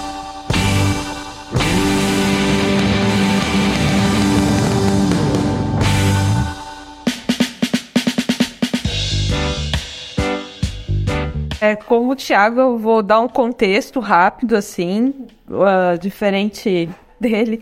Eu comecei a viajar relativamente cedo, mas por conta é, da minha família, né? Eu viajava muito com a minha mãe. É, quando eu era pequena, a gente tinha bastante dinheiro, então até a minha avó ter o derrame quando eu tinha uns 10 anos, mais ou menos que aí a gente passou a gastar muito dinheiro com ela, a gente tinha bastante dinheiro para aproveitar para as coisas, sair por aí, conhecer vários lugares diferentes. Às vezes a gente, a minha mãe, ela sempre foi uma pessoa muito de gostar de lugares próximos à natureza, vamos dizer assim, no sentido de vegetação mais fechada, ela gostava muito de fazer trilha. Eu era uma criança gordinha e sedentária, então eu tinha alguma dificuldade em fazer isso com ela. Mas eu, eu achava muito. Eu gostava também de ficar em ambientes mais tranquilos, fora da cidade. Eu nasci em cidade grande, né? Nasci em São Paulo, fui criada lá, cresci lá e só o, o tanto que o Michael falou que não viajou, ele se mudou, né? Para mim, é o oposto. Eu só me mudei para vir pra, aqui para Florian, Florianópolis. Então eu só me mudei até hoje uma vez na minha vida. E, mas eu sempre viajei bastante. Então, para mim, era muito bom ir para cidades menores, porque São Paulo é meio caótico. Por mais que eu morasse em Pirituba, que é um bairro mais de periferia, né? É, eu não vou conseguir lembrar todos os lugares para onde eu fui, até porque tem uns que eu nem lembro mais o nome, eu só lembro razoavelmente de, sei lá, tinha uma trilha para uma cachoeira, uma coisa do, do tipo. Eu viajava muito para Ubatuba, a gente tinha uma casa numa vila de pescadores lá. É, eu ficava quase o dia todo fora. Quando eu era pequena, eu gostava bastante de praia. Depois de um tempo, eu passei a odiar praia, odiar tipo, tudo relacionado à praia, né? Sol, calor e tal. É, mas eu gostava, eu não gostava de ficar no meio de um monte de gente na praia. Eu preferia ficar mais dentro da água. Eu e minha mãe sempre fomos mais dessas, né? De não querer ficar naquela muvuca, som alto, em barzinho. Então a gente preferia praias mais silenciosas. Como geralmente a gente estava de carro ou tinha dinheiro para pegar táxi, aí a gente podia ir para lugares mais afastados, sem grandes problemas, levar cadeira de praia, coisas do tipo. É, eu era bem aquela criança de ficar perguntando se estava chegando o tempo inteiro. Porque, claro, incomoda ficar no carro. Eu sempre tive um pouco de enjoo. Quer dizer, às vezes não é só um pouco, às vezes é bastante. Né? É, e eu nunca consegui dormir direito em viagem. É, já dormi algumas vezes, mas não direito, né? Uh, algumas pessoas acham super tranquilo, sei lá, dormir no ônibus todo dia de manhã. Pra mim, isso não, nunca aconteceu. A maior parte das minhas viagens, quando eu tava com a minha mãe, eu lembro que tinha umas vanzinhas de turismo que a gente pegava. É, a minha primeira viagem de avião pra, foi para Porto Alegre, mas aí a gente ficou mesmo em Canela e Gramado, então no Rio Grande do Sul. Nossa, aliás, eu conheci Gramado e Canela agora em agosto, num, num, numa viagem do trabalho, cidades sensacionais. Eu quero um dia voltar para lá, agora que eu sou adulta e posso ir para os lugares à minha vontade, né?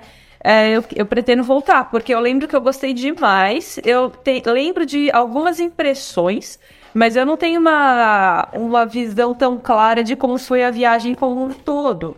Eu lembro que eu gostei muito das comidas. Eu lembro que tinha o um mini mundo lá que. Gostou da cerveja? Não. Ó, Você era criança, tô brincando. não, eu, eu, eu bebia um pouquinho de cerveja quando eu era criança. Não, a gente não via problema nisso, não. Tanto que nunca foi pra mim. Talvez aquela história das pessoas terem o gosto pelo proibido, né? Pra mim, cerveja nunca fez parte do proibido, porque, sei lá, desde pequena eu podia tomar um pouquinho de cerveja. Em casa. E- mas eu lembro que eu gostei muito de viajar de avião. É, lembro que eu não tive medo. Eu até me sentia bem. Eu sempre fui uma criança também muito. Qual que é o nome? Quando. arrogante. Né? Tipo, eu sou foda. Então eu, eu me senti muito mais forte, assim, por um monte de gente ali que tava com medo, criança que tava com medo, falar, ah, esse bando de babaca, eu tô muito bem aqui, coisas do tipo. Agora, uma coisa que eu me lembro é que eu levava sempre o meu gatinho de pelúcia pra todas as viagens que eu ia.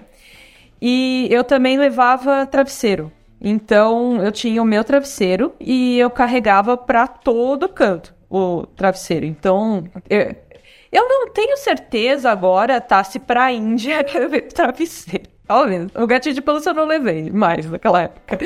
Mas eu- é, é engraçado que eu tinha essa questão de estar sempre com alguma coisa familiar, né? Algo que tava sempre comigo. E aí eu, eu lembro também que a gente teve uma viagem de navio quando eu era pequena, que eu também não só levei o meu gato de pelúcia, como eu entrava com ele na piscina. Depois pra fazer o gato secar era meio difícil, porque não tinha, tipo, não, não tinha um secador de cabelo ali, coisas do tipo.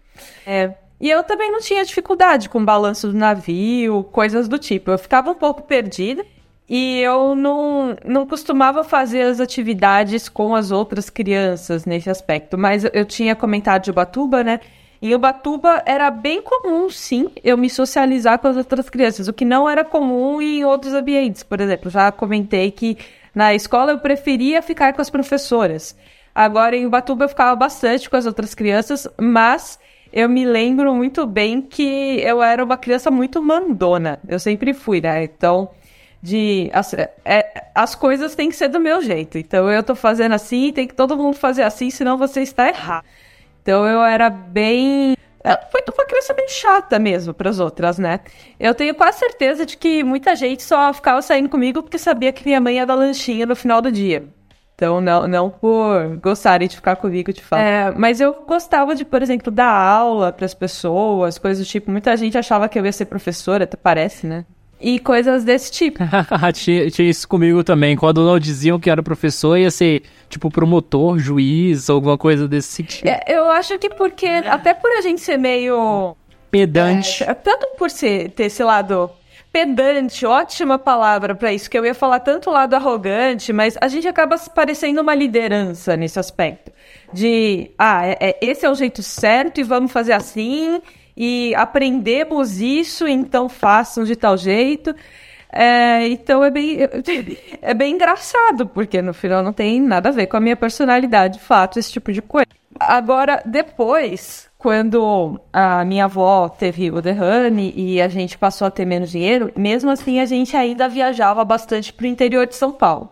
Então a gente passava, passou a viajar de carro, pegava uma semana, algo, um, um tempo mais ou menos assim, ia para uma cidade e ficava andando, porque a gente considerava que uma semana era um tempo bom para conhecer a cidade. Né, saber. Quando a gente estava começando a conseguir se locomover na cidade sem mapa, aí a gente tinha que ir embora. Mas, ok. É, e aí, uma vez, a gente foi pra Santa Rita do Passa Quatro, que eu acho que ainda é São Paulo, quase Minas, mas eu não tenho certeza. Na verdade, a gente estava indo pra Araxá, se não me engano. E aí ficava no caminho. No Triângulo Mineiro. Triângulo Mineiro, ok. Eu não, não lembro exatamente a posição do Triângulo Mineiro, mas. É, É, é porque Araxá, Araxá é Uberlândia e Uberaba, né? São as três grandes cidades do, do Triângulo Mineiro. E elas ficam, digamos assim, aí a, a poucos quilômetros da divisa com Goiás. É tudo nessa região. Ah, realmente eu não, não me lembrava, teria que pesquisar no Google.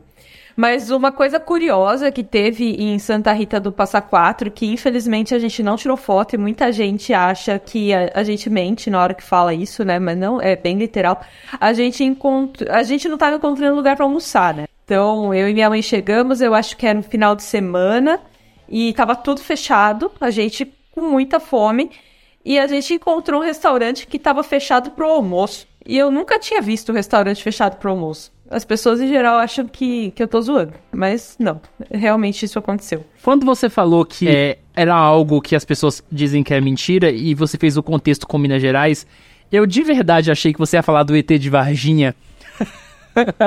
ET de Varginha. É, gente. É, não, isso aí é mentira. isso aí. É, não. nem, nem ET de Varginha, Área 51. Não, não rola. Não é porque eu vim aqui pra Ilha da Magia, que nem o pessoal chama Florianópolis, que eu deixei o, o meu coraçãozinho de hard science de lado, tá? área, área da Magia parece é... tanto nome de gravação de DVD de pagode, sabe? Ilha da Magia? É, algo nesse nível. Eu ia falar que também parece outra coisa, mas. Mas é, foi interessante, assim, conhecer cidades menores também. No final, a minha mãe acabou até conhecendo uma cidade que ela gostou tanto que resolveu morar lá. É, foram viagens legais, por mais que tenham sido viagens de baixo custo, então dá para você viajar e aprender coisas boas em, em, viagens que não custam tão caro, né? É, mas uma viagem que foi muito bacana e, e foi de avião, nesse caso, porque é meio longe também. Foi uma pra Foz do Iguaçu, que eu lembro que eu fiquei muito impressionada com as cataratas de Iguaçu, eu olhando aquela água toda, aquela massa de água, imaginando, tipo, que você não consegue morrer afogado lá, muito provavelmente, porque eu acho que você morre simplesmente esmagado pela quantidade de água. E, e isso me deixava completamente hipnotizada, olhando aquela água toda caindo ali. Então, é um lugar para onde eu pretendo voltar só para ficar olhando aquele monte de água de novo. Foi, foi bem legal. Tem muito lugar legal no Brasil, tá? Eu sei que muitas vezes as pessoas pensam em destinos turísticos fora do Brasil. Claro que tem muito lugar legal fora do Brasil também. Mas eu acho que vale a pena explorar esse, é, essa diversidade de paisagens que a gente tem aqui. Eu nunca fui para a região norte. Momento valorize o turismo nacional. É, aí aparece a, ba a, bandeirinha lá, Ministério da Cultura, Ministério do Turismo, sei lá, tipo, governo federal, patrocinado por. ah, sim, vocês estavam falando das regiões para as quais vocês viajaram. Eu nunca viajei para a região norte. Uh, particularmente hoje em dia eu não gosto nada de calor. Quando eu era criança não me incomodava tanto. É, eu passei, como eu, eu comentei, né? É, quando eu era criança eu gostava de praia, aí eu passei a odiar praia por um bom tempo, e aí depois que eu vim aqui para Florianópolis, que eu comecei a visitar as praias sozinhas, sozinha em horários bem alternativos, é, eu passei a, a, gostar mais. Inclusive, na hora que a gente estava falando de viagem, uma coisa que eu tinha pensado em falar e a gente começou entre outros assuntos, que eu falei de viajar para o meu estágio, né? Eu sempre fui muito de pegar horários alternativos. Então, eu ia, saía, sei lá, 5 da manhã, 6 da manhã. O pessoal me achava muito louca por fazer isso. Mas não pegar trânsito, não ter um monte de gente em volta, para mim era um ganho absurdo. Então, até hoje eu faço isso. Eu vou para a praia bem cedo não tem ninguém lá. E aí também na hora que começa a encher de gente, eu pego e vou embora, volto para casa e pronto, acabou. Então eu voltei a gostar de praia. Eu faço isso a minha vida inteira, assim. Quando eu fazia o ensino médio, coisa, eu né? pegava né? ônibus 5 e meia da manhã, sem necessidade, só pra não ter que pegar ônibus cheio. é, para mim isso faz muito sentido. Então, é, é algo que você economiza uma energia muito grande por não, não ficar no meio de uma multidão de gente. É, agora, pensando em algumas viagens mais específicas, em hábitos que eu tive em, e que às vezes incomodavam minha mãe.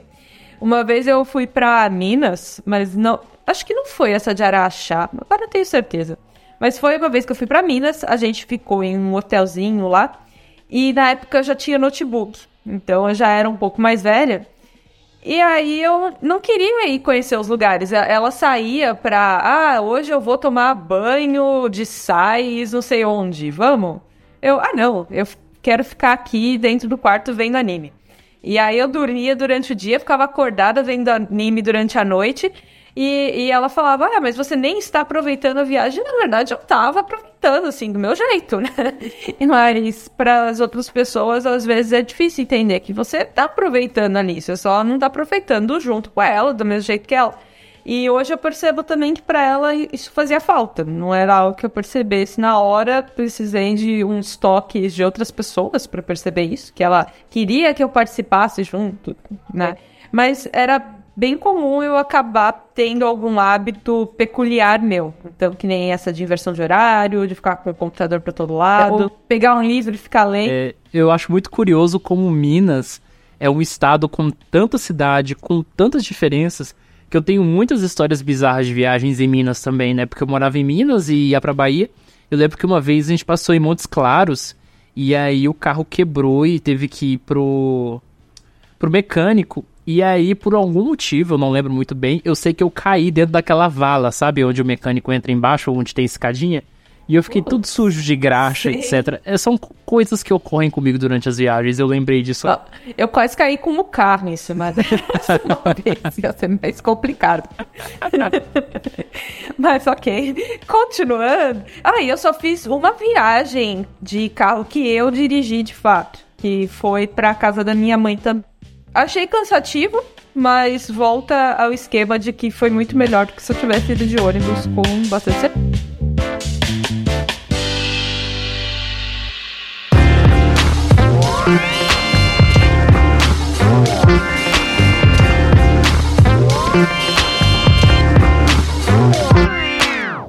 algumas viagens que eu fiz no ensino médio, é, eu participava das Olimpíadas de Astronomia, né?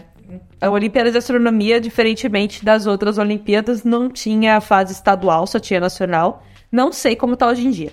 Tinha nacional e internacional. Aí depois passou a ter duas internacionais. E o Brasil, pelo que eu saiba, optou por uma só. Mas, essa é outra história. E eu viajava muito pro, pro interior de São Paulo, e teve uma vez que foi para pro sul de Minas, para fazer segunda e terceira fase da nacional, porque a primeira fase era na nossa escola, e aí a segunda e terceira fases eram é, com reuniam todo mundo do Brasil é, em uma dessas cidades. E a primeira vez que eu fui, que foi na oitava série, é, foi em Águas de Lindóia. E só que eu não conhecia direito as pessoas da astronomia. Depois eu passei a gostar muito das pessoas da astronomia, mas eu acho que eu já comentei isso aqui que eu me sentia de qualquer forma fora, assim, do, do grupo, né? É, eu me sentia muito mais é, naquele grupo do que em qualquer outro, mas mesmo assim, em relação às outras pessoas, eu me sentia fora do. É, as pessoas tinham que se organizar para ver quem ficava com quem nos quartos e todo mundo ficou dizendo: ah, você fica comigo, você fica comigo. E eu sobrei, né? Obviamente. Aí até teve uma menina que depois fez faculdade comigo, com quem eu converso muito até hoje e falaram: ah, sobrou ela, então ela fica com você. Aí eu falei: ah, ok. E no final, teve uma colega dela que falou: ah, não, você fica com a gente. Aí ela foi embora, então eu fiquei sozinha de novo. E eu fiquei naquela, e agora? O que eu vou fazer, né? E aí veio uma monitora, na verdade era uma professora que estava lá meio que para ajudar a coordenar os alunos. E aí ela falou: ah, então você fica comigo. Só que ela não era da astronomia nem nada do tipo. Ela era só uma professora que tinha um mandado a mais porque o número de alunos era muito grande e a professora, que era da astronomia de fato, não seria, vamos dizer assim, suficiente, né? Que ela teria que estar em vários lugares, ela teria palestras e tudo mais, e não ia poder ficar com a gente o tempo inteiro. É, tinha também os monitores, que eram de diversas universidades. Mas que alguns ajudavam nas aulas na nossa escola e tudo mais. A minha escola tinha inclusive aulas específicas, né, para essas Olimpíadas. E aí, como eu fiquei no quarto dessa professora, eu ia com ela para os vários lugares. Então, mais uma vez, eu acabei não tendo socialização com os outros alunos da, da minha escola. E ela socializava muito com um, alguns professores e pais que estavam acompanhando seus filhos e que estavam sozinhos também. Então eu acabei tendo mais contato com essas pessoas. No final a gente meio que formou um grupo, um quarteto, entre aspas, que durou pelo resto das Olimpíadas. É, essas pessoas aleatórias que ninguém conhecia, que caíram lá, assim, apareceram. E aí, nessa, nessa, um dia aconteceu o seguinte: a gente teve a prova, né? Porque a gente estava lá exatamente para fazer a segunda fase. É, e depois que eu fiz a prova, a gente tinham falado o seguinte: agora vocês voltem pro hotel e à noite a gente vai rever as questões. E era à noite, tipo umas 8, 9 da noite, coisa assim. E a gente voltou pro hotel e essa professora falou: Ah, não, esse pessoal tá querendo ir lá à noite pra, pra festa, pra algo assim. Sei lá, eu tava na oitava série, né? Eu achei estranho. Mas aí ela falou: Não, eu não vou deixar ninguém ir, não é pra você ir. Eu tava no quarto com ela, então eu não saí. E, e, na hora eu pensei, ah, realmente, né? O pessoal deve estar tá querendo é, bagunçar, aprontar, porque é isso que as pessoas fazem. Para mim era, era assim que se passavam as coisas na minha cabeça. E aí, de, de repente, à noite, Chegou a professora da astronomia de fato, entrou no quarto, me deu uma bronca absurda de por que você não está lá com todas as outras pessoas. Eu falei, ah, porque me falaram que não pode. Não, você tem que ir para lá agora. E aí eu tomei muita bronca por causa disso. A outra professora acabou tomando bronca também. Falaram, ah, não, era para os alunos irem. Só que assim, ela não tinha sido instruída a respeito disso, né? Então teve vários problemas. Não vou entrar no, no mérito. Mas é que foi uma viagem que eu me senti meio alienada, vamos dizer assim. É, sem piadinhas de aliens com astronomia, tá, gente? É, eu acho curioso que esse sentimento é um sentimento compartilhado, assim, durante toda a minha trajetória acadêmica, sabe? É, inclusive, algumas viagens estudantis eram horríveis, assim, nesse sentido, porque a, a, a exclusão era muito visível, sabe? Era algo, assim, que ficava escancarado no, no, no sentido de sobrou o professor, sabe? Então você vai dormir com o professor. E, e sobre essa coisa de alunos aprontarem, nossa, minhas viagens do ensino, médio, assim, era cada história. Teve uma vez que tinha um casal na nossa turma que a professora pegou eles transando. e o pessoal da turma inteira encobriu eles, entendeu? Uhum. É, então, eu, eu, também tive bastante dessas, justamente por questão de não, não fazer parte de um grupo, de fato, né? Não me sentir parte de um grupo. Então, acaba entrando no que o Thiago tinha falado, de que às vezes você ter contato com as outras pessoas ajuda em outros aspectos. Então você saber o que está acontecendo. Por exemplo, nesse caso, se eu soubesse que ah, todo mundo está indo lá porque realmente vai ter essa revisão de prova e é pra gente ir lá ouvir o outro professor falar. Ah, era uma revisão de prova? Eu pensei que era uma festa aleatória. Era. Não, foi. A, a mulher não deixou as pessoas irem justamente porque ela achava que era uma festa aleatória, mas não, era de fato uma revisão de prova. E eu achei que ela estava certa, mas nós duas estávamos erradas. Por isso que minha professora me deu bronca, entendeu? Porque era pra eu ter ido na revisão de prova. revisão no sentido. Não revisão no sentido que a gente tem na faculdade, né? De ir lá, sei lá, chorar nota, entre aspas. Mas o professor ia pegar e comentar cada uma das questões, falar um pouco sobre isso. Então, é, tem esse problema da alienação, da gente não tá ali no meio, então não tá ciente do que tá acontecendo. Às vezes mudam o evento de horário, a gente não fica sabendo. Então, é realmente importante você ter esse contato, apesar de ser meio difícil. Eu acho que isso está muito relacionado à questão que a gente discutiu no episódio de regras sociais, né? Com o episódio 40, é, que é muito essas coisas. Às vezes, a dificuldade, ela superficialmente ela parece tão simples, mas tão simples que as pessoas aprendem as coisas naturalmente, que as pessoas pegam as situações sociais e fazem uma leitura automática, mas as pessoas dentro do espectro precisam de treino para poder pegar isso. É, as pessoas não explicam pra gente de forma lógica, né? Elas esperam que a gente vai entender, porque parece um negócio óbvio. E não, a gente não entende, a gente tá perdido. Tipo, o que está acontecendo? Todo mundo sumiu, mais ou menos isso. Então teve uma outra viagem aí que quando eu entrei na faculdade, inicialmente eu resolvi que eu queria participar de tudo que desse, assim. Então, eu participei do Grêmio, é, eu não participei da Atlética, eu entrei na Atlética e achei o pessoal muito porra louca, aí fui embora. Mas eu, eu fiquei um pouquinho no centro acadêmico. É, definição da, das atléticas no geral. Exatamente. Eu fiquei um pouquinho no centro acadêmico, aí também não, não curti tanto. E aí eu comecei a participar do Grêmio, participei do jornal. Eu fazia é, tênis de mesa, era muito ruim em tênis de mesa, absurdamente ruim, minha coordenação motora é péssima. Mas tudo bem.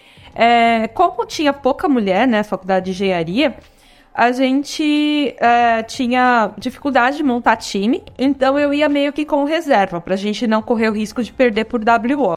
E aí eu fui nas viagens, em duas das viagens de jogos no meu primeiro ano. Depois eu não fui mais, eu só fui no primeiro ano, que foi a Engenharias, que era das várias engenharias, eh, das várias engenharias, e o Interusp, que era das várias faculdades da USP, né? Tipo, várias instituições da USP.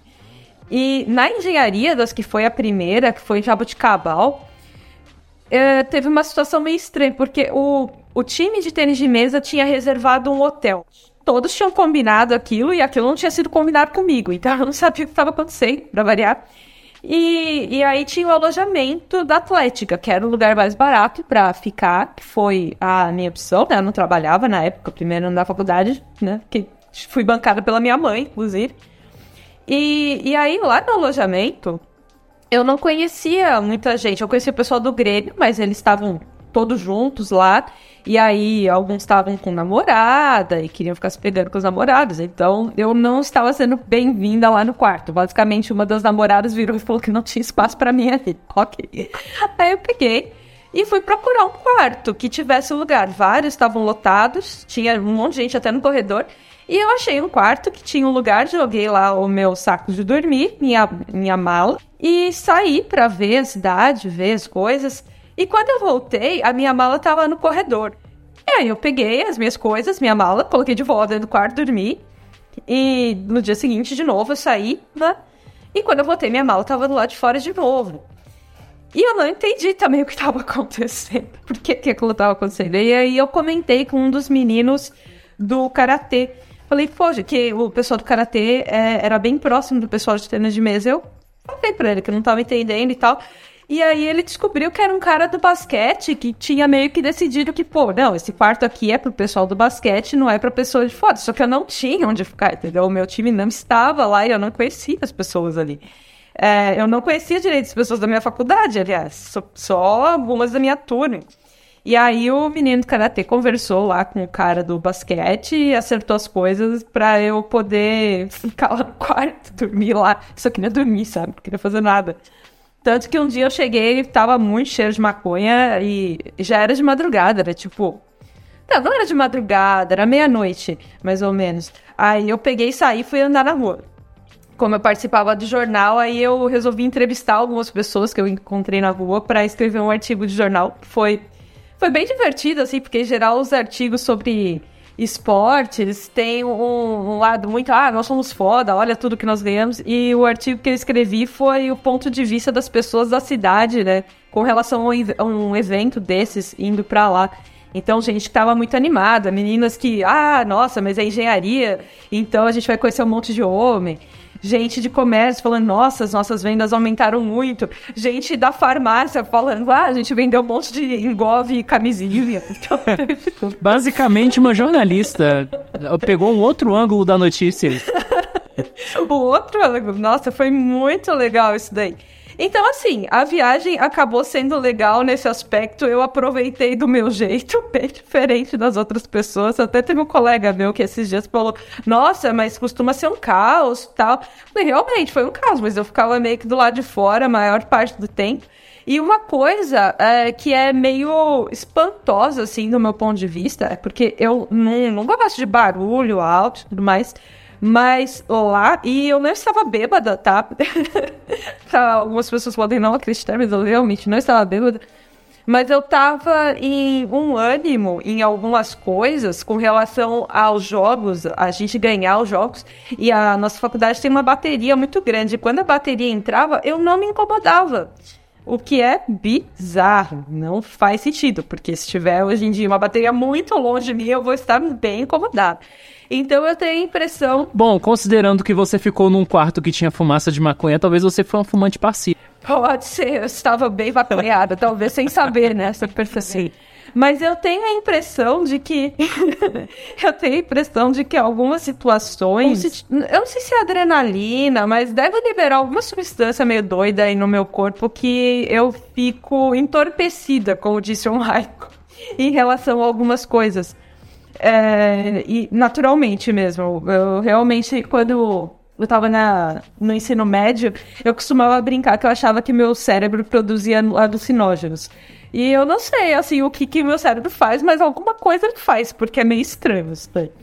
É, mas, de qualquer forma, foi uma experiência boa nesse aspecto. Eu fui em mais uma viagem, foi um pouco diferente. Mas não é o tipo de viagem que eu goste, né, em relação ao normal. Eu prefiro ficar quieta, no, vendo lugares mais. E outra viagem, é, pra gente não se estender tanto assim, que eu. Mais uma que eu quero comentar, eu já comentei em outros episódios e foi bem marcante aí na minha vida, foi a viagem pra Índia, que foi por causa da astronomia também. Foi no primeiro ano do ensino médio que eu fui pro internacional. E aí a minha escola pagou tudo. Então, até porque na época a gente não ia ter jeito nenhum dinheiro para pagar a viagem pra Índia. E foi interessante, é, é, bem diferente do que as pessoas imaginam, né? Porque eu não consegui conhecer muitos lugares na Índia. A gente ficou hospedado em um centro de energia nuclear, de estudos de energia nuclear, né? Não, não foi tipo no. Quando a gente fala isso, as pessoas acham que a gente ficou numa usina nuclear. Eu acho que não, viu? Eu acho que só autistas pensam que ficou no centro nuclear ouvido literalmente. Pode ser. Bom, então explicando, porque eu imagino que tem autistas ouvindo. Não, eu não fiquei em um lugar radioativo, eu acho. Né? Se, se foi, não era para ter sido. Mas era um lugar altamente militarizado. Então a gente tinha que o tempo todo estar tá com crachá, os caras vinham conferir se a gente estava com crachá, eles estavam bem armados, coisas do tipo. E até porque eu lembro que na época já estava. Eu praticamente dormia aqui. O que? Onde você estava? Na Índia. na Índia. É, tô falando da Índia. E bom, a Índia tem há muito tempo conflito com o Paquistão. Na época estava tendo algumas tensões também. Então as pessoas estavam ainda mais alertas do que o normal, né? A, a Índia tem muitas histórias, daria para ficar falando horas sobre isso. Já aconteceu, aliás, já ficar falando horas sobre isso. Mas o, acho que o principal aspecto é que eu tive bastante dificuldade com a comida. Eu sempre gostei muito de comida apimentada, o que é, eu, eu não conheço muitas pessoas que gostem tanto de pimenta quanto eu. Mas lá chegou em um nível que eu realmente não conseguia comer em alguns momentos. E quando eu voltei pro Brasil, inclusive, eu deixei de sentir o gosto de pimenta por muito tempo. Então, precisava colocar um absurdo, assim, de pimenta para eu sentir um pouquinho e falar, ah, realmente tem um pouquinho de pimenta aqui. Coisa que, assim, mais ninguém aguentava colocar na boca, eu tava sentindo mais ou menos. E, e quase tudo lá era frango, né? Porque não tem praticamente carne de vaca na, nos lugares que eu fui, pelo menos. Tem lugares da Índia que, que tem sim, tá? É, porque tem várias culturas dentro da Índia. Tem muçulmanos dentro da Índia e tudo mais. Mas lá onde eu fiquei, não tinha. E chegou um ponto, um ponto assim, na comemoração final de no último dia, o último banquete, vamos dizer assim, entre aspas, é, que eu não aguentava mais. Aí eu realmente coloquei o negócio no prato, eu fiquei um tempão olhando, pensando, não, eu tenho que comer, porque eu já não tô comendo direito faz um tempão. Eu me alimentava de torrada, quase todo dia, né? Eu fazia uma pilha de torrada com manteiga e, e engolia aquilo lá. E passava o resto do dia com aquelas torradas do, do café da manhã. Mas eu tava tentando me forçar a comer e eu não consegui. Eu coloquei o negócio na boca, fiquei um tempo assim, falei, nossa, eu engoli, eu vou vomitar. E aí eu devolvi pro prato. Eu não, não sou de fazer isso. É um negócio que eu considero bem nojento, mas não dava. Você falou, inclusive, com essas palavras no episódio 58 de adolescência que você contou essa viagem, né? É algo bem marcante para você. Eu não faço isso, mas naquele isso. dia eu é, então, nossa, foi realmente foi muito marcante, porque me incomodou bastante. E, e, teve muitos dias, assim, que a gente se alimentou de trufas. Eu tinha comprado várias trufas na escola, trufa de chocolate, não trufa do cogumelo. É, até porque cogumelo é caro, nunca comi trufas de cogumelo. Mas. É... Hoje é dia dos alucinógenos. Opa! Os alucinógenos devem ser bem mais baratos do que o telefone. Mas a gente se alimentou alguns dias de chocolate, de umas coisas bem aleatórias, assim, porque a comida lá era bem difícil. Mas teve uma situação que eu achei muito legal. E na época eu não percebi, tá? Eu só fui perceber muito tempo depois. Às vezes isso acontece, eu fico pensando a respeito do que aconteceu e depois eu percebo alguma coisa que eu nunca tinha reparado E que foi o seguinte, um dia no café da manhã, eu tinha naquela época costume de todo dia tomar leite gelado com super... E, e lá só tinha leite quente, sempre era leite quente. E aí eu pedi para um dos atendentes, meu inglês horrível, é, mas ele conseguiu entender que eu queria leite gelado, não queria aquele leite quente. E aí o cara falou, beleza, senta lá que eu já vou. Obviamente não com essas palavras ficarem em inglês. Mas, basicamente, eu fiquei muito tempo esperando. E a gente tinha prova aquele dia. Então eu comecei a ficar muito estressada. Porque o cara não vinha nunca com uma. E aí, quando ele chegou, eu tava muito brava, assim. É que eu realmente não sabia falar palavras agressivas em inglês. Mas eu, eu mal agradeci o cara.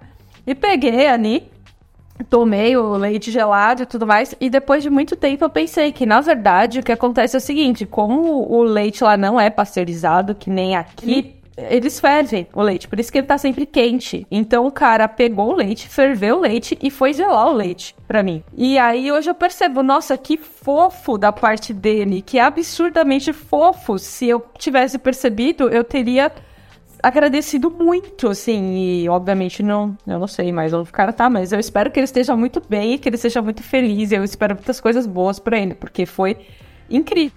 Seria muito mais normal alguém virar para mim e falar, não tem. Tipo, não tem leite gelado, tipo, se fudeu, pega aí o, o quente mesmo e dane e não, então foi também algo que me marcou. então, assim, da Índia, o que me impressionou mais foi essa relação, assim, por incrível que pareça, foram as pessoas, né? Ao cuidado das pessoas, o carinho das pessoas. E eu nunca fui de reparar esse tipo de coisa. Eu muito, inclusive, para perceber, é, anos, né, depois. Então, isso foi legal. Em termos de meios de transporte, olha, gente, eu sei que a gente falou mal dos meios de transporte aqui, a gente tem muitos problemas, mas realmente lá é muito pior. Não que a gente tenha que se contentar com o que a gente tem aqui, mas lá é muito, muito, muito pior. O trânsito é pior, os motoristas são piores, o caos é maior em todo canto. Então, é, o Brasil não é um lugar bom para Aspergers, sim, mas a gente não tá na Índia, isso já devia ser motivo de felicidade. Mano, eu não sei se isso vale pra muita coisa, porque é a Índia. É, então, mas imagina, é a Índia, tem muita, muita gente lá. Imagina quantos Aspergers e autistas de diversos níveis do espectro moram lá e a vida deles como deve ser. Tem uma derivação genética super absurda. Se bem que não dá pra saber se é porque aí é porque tem um bilhão de pessoas na Índia, é por isso que eles têm tanta variedade genética, ou se é algo exclusivo da Índia, porque o único exemplo que a gente tem é a China, e bem, ninguém vai lá na China perguntar se as pessoas saem bugadas toda hora. É, é, que, é que na Índia também você tem que considerar que tem uma quantidade muito grande de culturas que meio que se encontraram ali. Você pode até ver a parte histórica da Índia, é fascinante, né? Mas entra naquilo que a gente estava falando mais cedo de volume. Quando você tem muita gente então você passa a ter muita gente de todo tipo. É uma coisa que sempre falam no xadrez verbal, assim, ah, tem uma minoria, mas o problema é que toda minoria na China e na Índia significa milhões de pessoas. Então, ah, tem uma minoria ali de 10 milhões de pessoas. Só comentando que no caso da Índia, que ela é bem conhecida por ter muita anomalia genética. Muita mesmo. Eu tava comentando que uh, é meio difícil saber se é porque tem muita gente lá mesmo ou se é algo exclusivo da Índia, porque, bem, não dá pra saber se na China é assim. Mas também. de uma forma geral, eu acho que o Brasil é um país muito bom ainda para autistas por causa de um quesito que, cara, o nosso país avança muito, que é a questão de legislação. Nossa legislação é muito avançada. Eu acho que o maior problema é o clima mesmo, sabe? Porque boa vontade para tornar a vida das pessoas melhor não falta. É, em vários aspectos é bom. Nem todos, mas em vários. Eu vi pra alguém elogiar de alguma forma a legislação brasileira. é, mas aí uma coisa que aconteceu também na viagem da Índia, entra naquelas coisas de que a gente às vezes não sabe como lidar, né, com uma situação muito inesperada, foi que quando eu tava voltando, eu, eu, não comprei praticamente nada, tá? Porque eu olhava as coisas, ela, algumas pareciam caras, na verdade o nosso dinheiro se multiplica na Índia, então na verdade as coisas eram baratas. Mas como eu não tinha muito dinheiro, assim, não tinha costume de gastar um dinheiro, tinha costume de economizar, então eu ficava com receio de, de gastar ali. E eu economizei quase todo o dinheiro que minha mãe me deu, que na época eram 300 dólares. E aí Uh, bom, não lembro como que tava, quantos dólares, é, quantos reais valia um dólar na época, tá? Mas na volta, no aeroporto me falaram que tinha dado excesso de bagagem. Eu tava com os professores lá, só que os professores não, não ajudaram muito, no caso. Eles no máximo estavam traduzindo. E eu não tinha comprado coisas, então eu achei muito estranho. Mas o que, que eu ia fazer? E aí a mulher falou: ah, deu 500 dólares que você tem que pagar. E aí eu virei pro professor e falei: professor, eu não tenho 500 dólares. E aí a mulher perguntou pra ele, ele, né, que ele tava meio que intermediando aí a conversa. Ela perguntou pra ele quanto eu tinha. Eu falei: ah, eu tenho 250, que era o que tinha sobrado. Aí eu falei: ah, beleza, pode ser. E aí, só assim, anos depois, eu descobri que eu fui roubada, né? Porque não é assim que funcionam as multas. Tipo, quanto você tem, ah, pode ser, me dá aqui que eu embolso e pronto, tá tudo certo. então, assim, apesar de todo o cuidado e carinho que as pessoas da Índia têm, então aí teve isso. não, o que eu acho mais impressionante é você foi roubado. Seu professor tinha noção disso e ele. Foda-se. Ele deu ok, é. Ele só traduziu o roubo pra mim. E beleza. E, e não me falou nada. Ok. E aí depois eu, nossa, eu fiquei muito mal. E aí eu tenho um outro colega que, ah, sei lá, eu, eu acho que ele é Asperger. o jeito das coisas que ele, que ele me falava ao longo do tempo. E aí ele virou e falou, nossa, mas é, por que que você fez isso, né? Você devia ter jogado todas as suas coisas fora e comprado, porque deve sair mais barato você jogar tudo fora e comprar de novo. Fez muito sentido. É, mas eu tava muito triste. Aí eu mandei ele calar a boca, porque eu tava quase chorando. Depois eu tive que contar aquilo pra minha mãe. Felizmente ela entendeu que. Na época ela não entendeu que eu tinha sido roubada também, tá? Então não foi só eu. Mas é, ela percebeu que eu não tinha feito aquilo de sacanagem, não tinha perdido dinheiro aleatoriamente. Eu realmente fiquei bem triste com o que aconteceu. Mas fazer o eu só entendi que você tinha sido roubada quando você falou que você tinha sido roubada. pois é, né? Isso porque nós somos adultos que já viajaram e tudo mais, e, e não é uma coisa e... que fica assim tão clara pra, pra gente que é menos experiente. Quer dizer, a gente não é menos experiente, mas sei lá, eu às vezes me sinto trouxa com essas coisas. Às vezes a gente é muito inteligente para algumas coisas e muito trouxa para Exatamente. Então, então essa aí foi, foi uma situação desse tipo.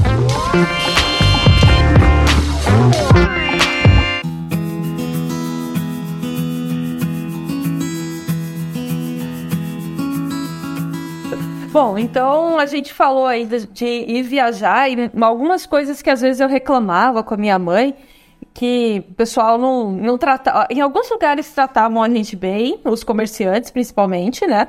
mas a população em geral ficava reclamando muito. Eu lembro que uma vez eu fui para Ubatuba de ônibus e de, de, ônibus e peguei ônibus lá, né, quando eu não estava com a minha mãe. E aí as pessoas reclamando, ah, esse bando de turistas, não sei o que. Eu pensava, poxa, mas turista é que movimenta o comércio, o que, que esse povo tá reclamando? E hoje em dia, que eu moro em uma cidade turística, eu percebo que realmente, às vezes, é bem cansativo época de, de temporada. Então, aqui em Florianópolis é, é bem comum nas férias as pessoas virem para cá, principalmente férias de verão, porque temos muitas praias, é. Aí é linda, né? Tem muitos lugares bonitos. E, só que, por exemplo, é bem comum acabar a água da cidade porque a gente não tem uma vazão que comporte a população crescer tanto, né? O que a gente chama de população flutuante que é a população que vem para cá só para turismo e depois vai embora. Então a infraestrutura da cidade não comporta. O trânsito fica uma loucura, um caos em vários lugares. Se a gente quer ir no mercado, se a gente quer ir no shopping, tem muita gente. Então é bem cansativo mesmo para quem mora aqui. Aí a gente tem que parar e pensar por esse lado de que grande parte das coisas da cidade só funcionam, só existem por causa do turismo. Só que no dia a dia é difícil mesmo.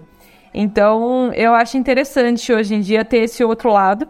Mas, em certo aspecto, é, tem uma outra vantagem, que é né, nas férias, por exemplo, Ano Novo, Natal, que é quando as pessoas estão vindo para cá comemorando a, a, essa, essa época aqui, é a época que eu tô saindo, né? Muita, hoje em dia eu vou visitar minha mãe. Então eu já comprei, inclusive, a gente tá gravando em setembro, eu já comprei a minha passagem pro Natal para ir para lá.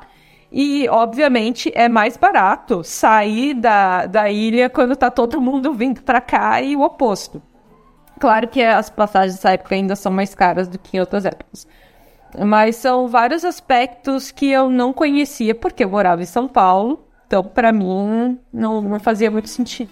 Olha, só vou comentar para vocês que se por um dia, qualquer dia desses, você estiver passando pelo norte do Paraná, você provavelmente vai encontrar uma cidadezinha bem no meio entre Maringá e Londrina, chamada Arapongas. Caso você não saiba, agora você sabe que isso é o nome de um pássaro e absolutamente toda a rua dessa cidade tem nome de pássaro.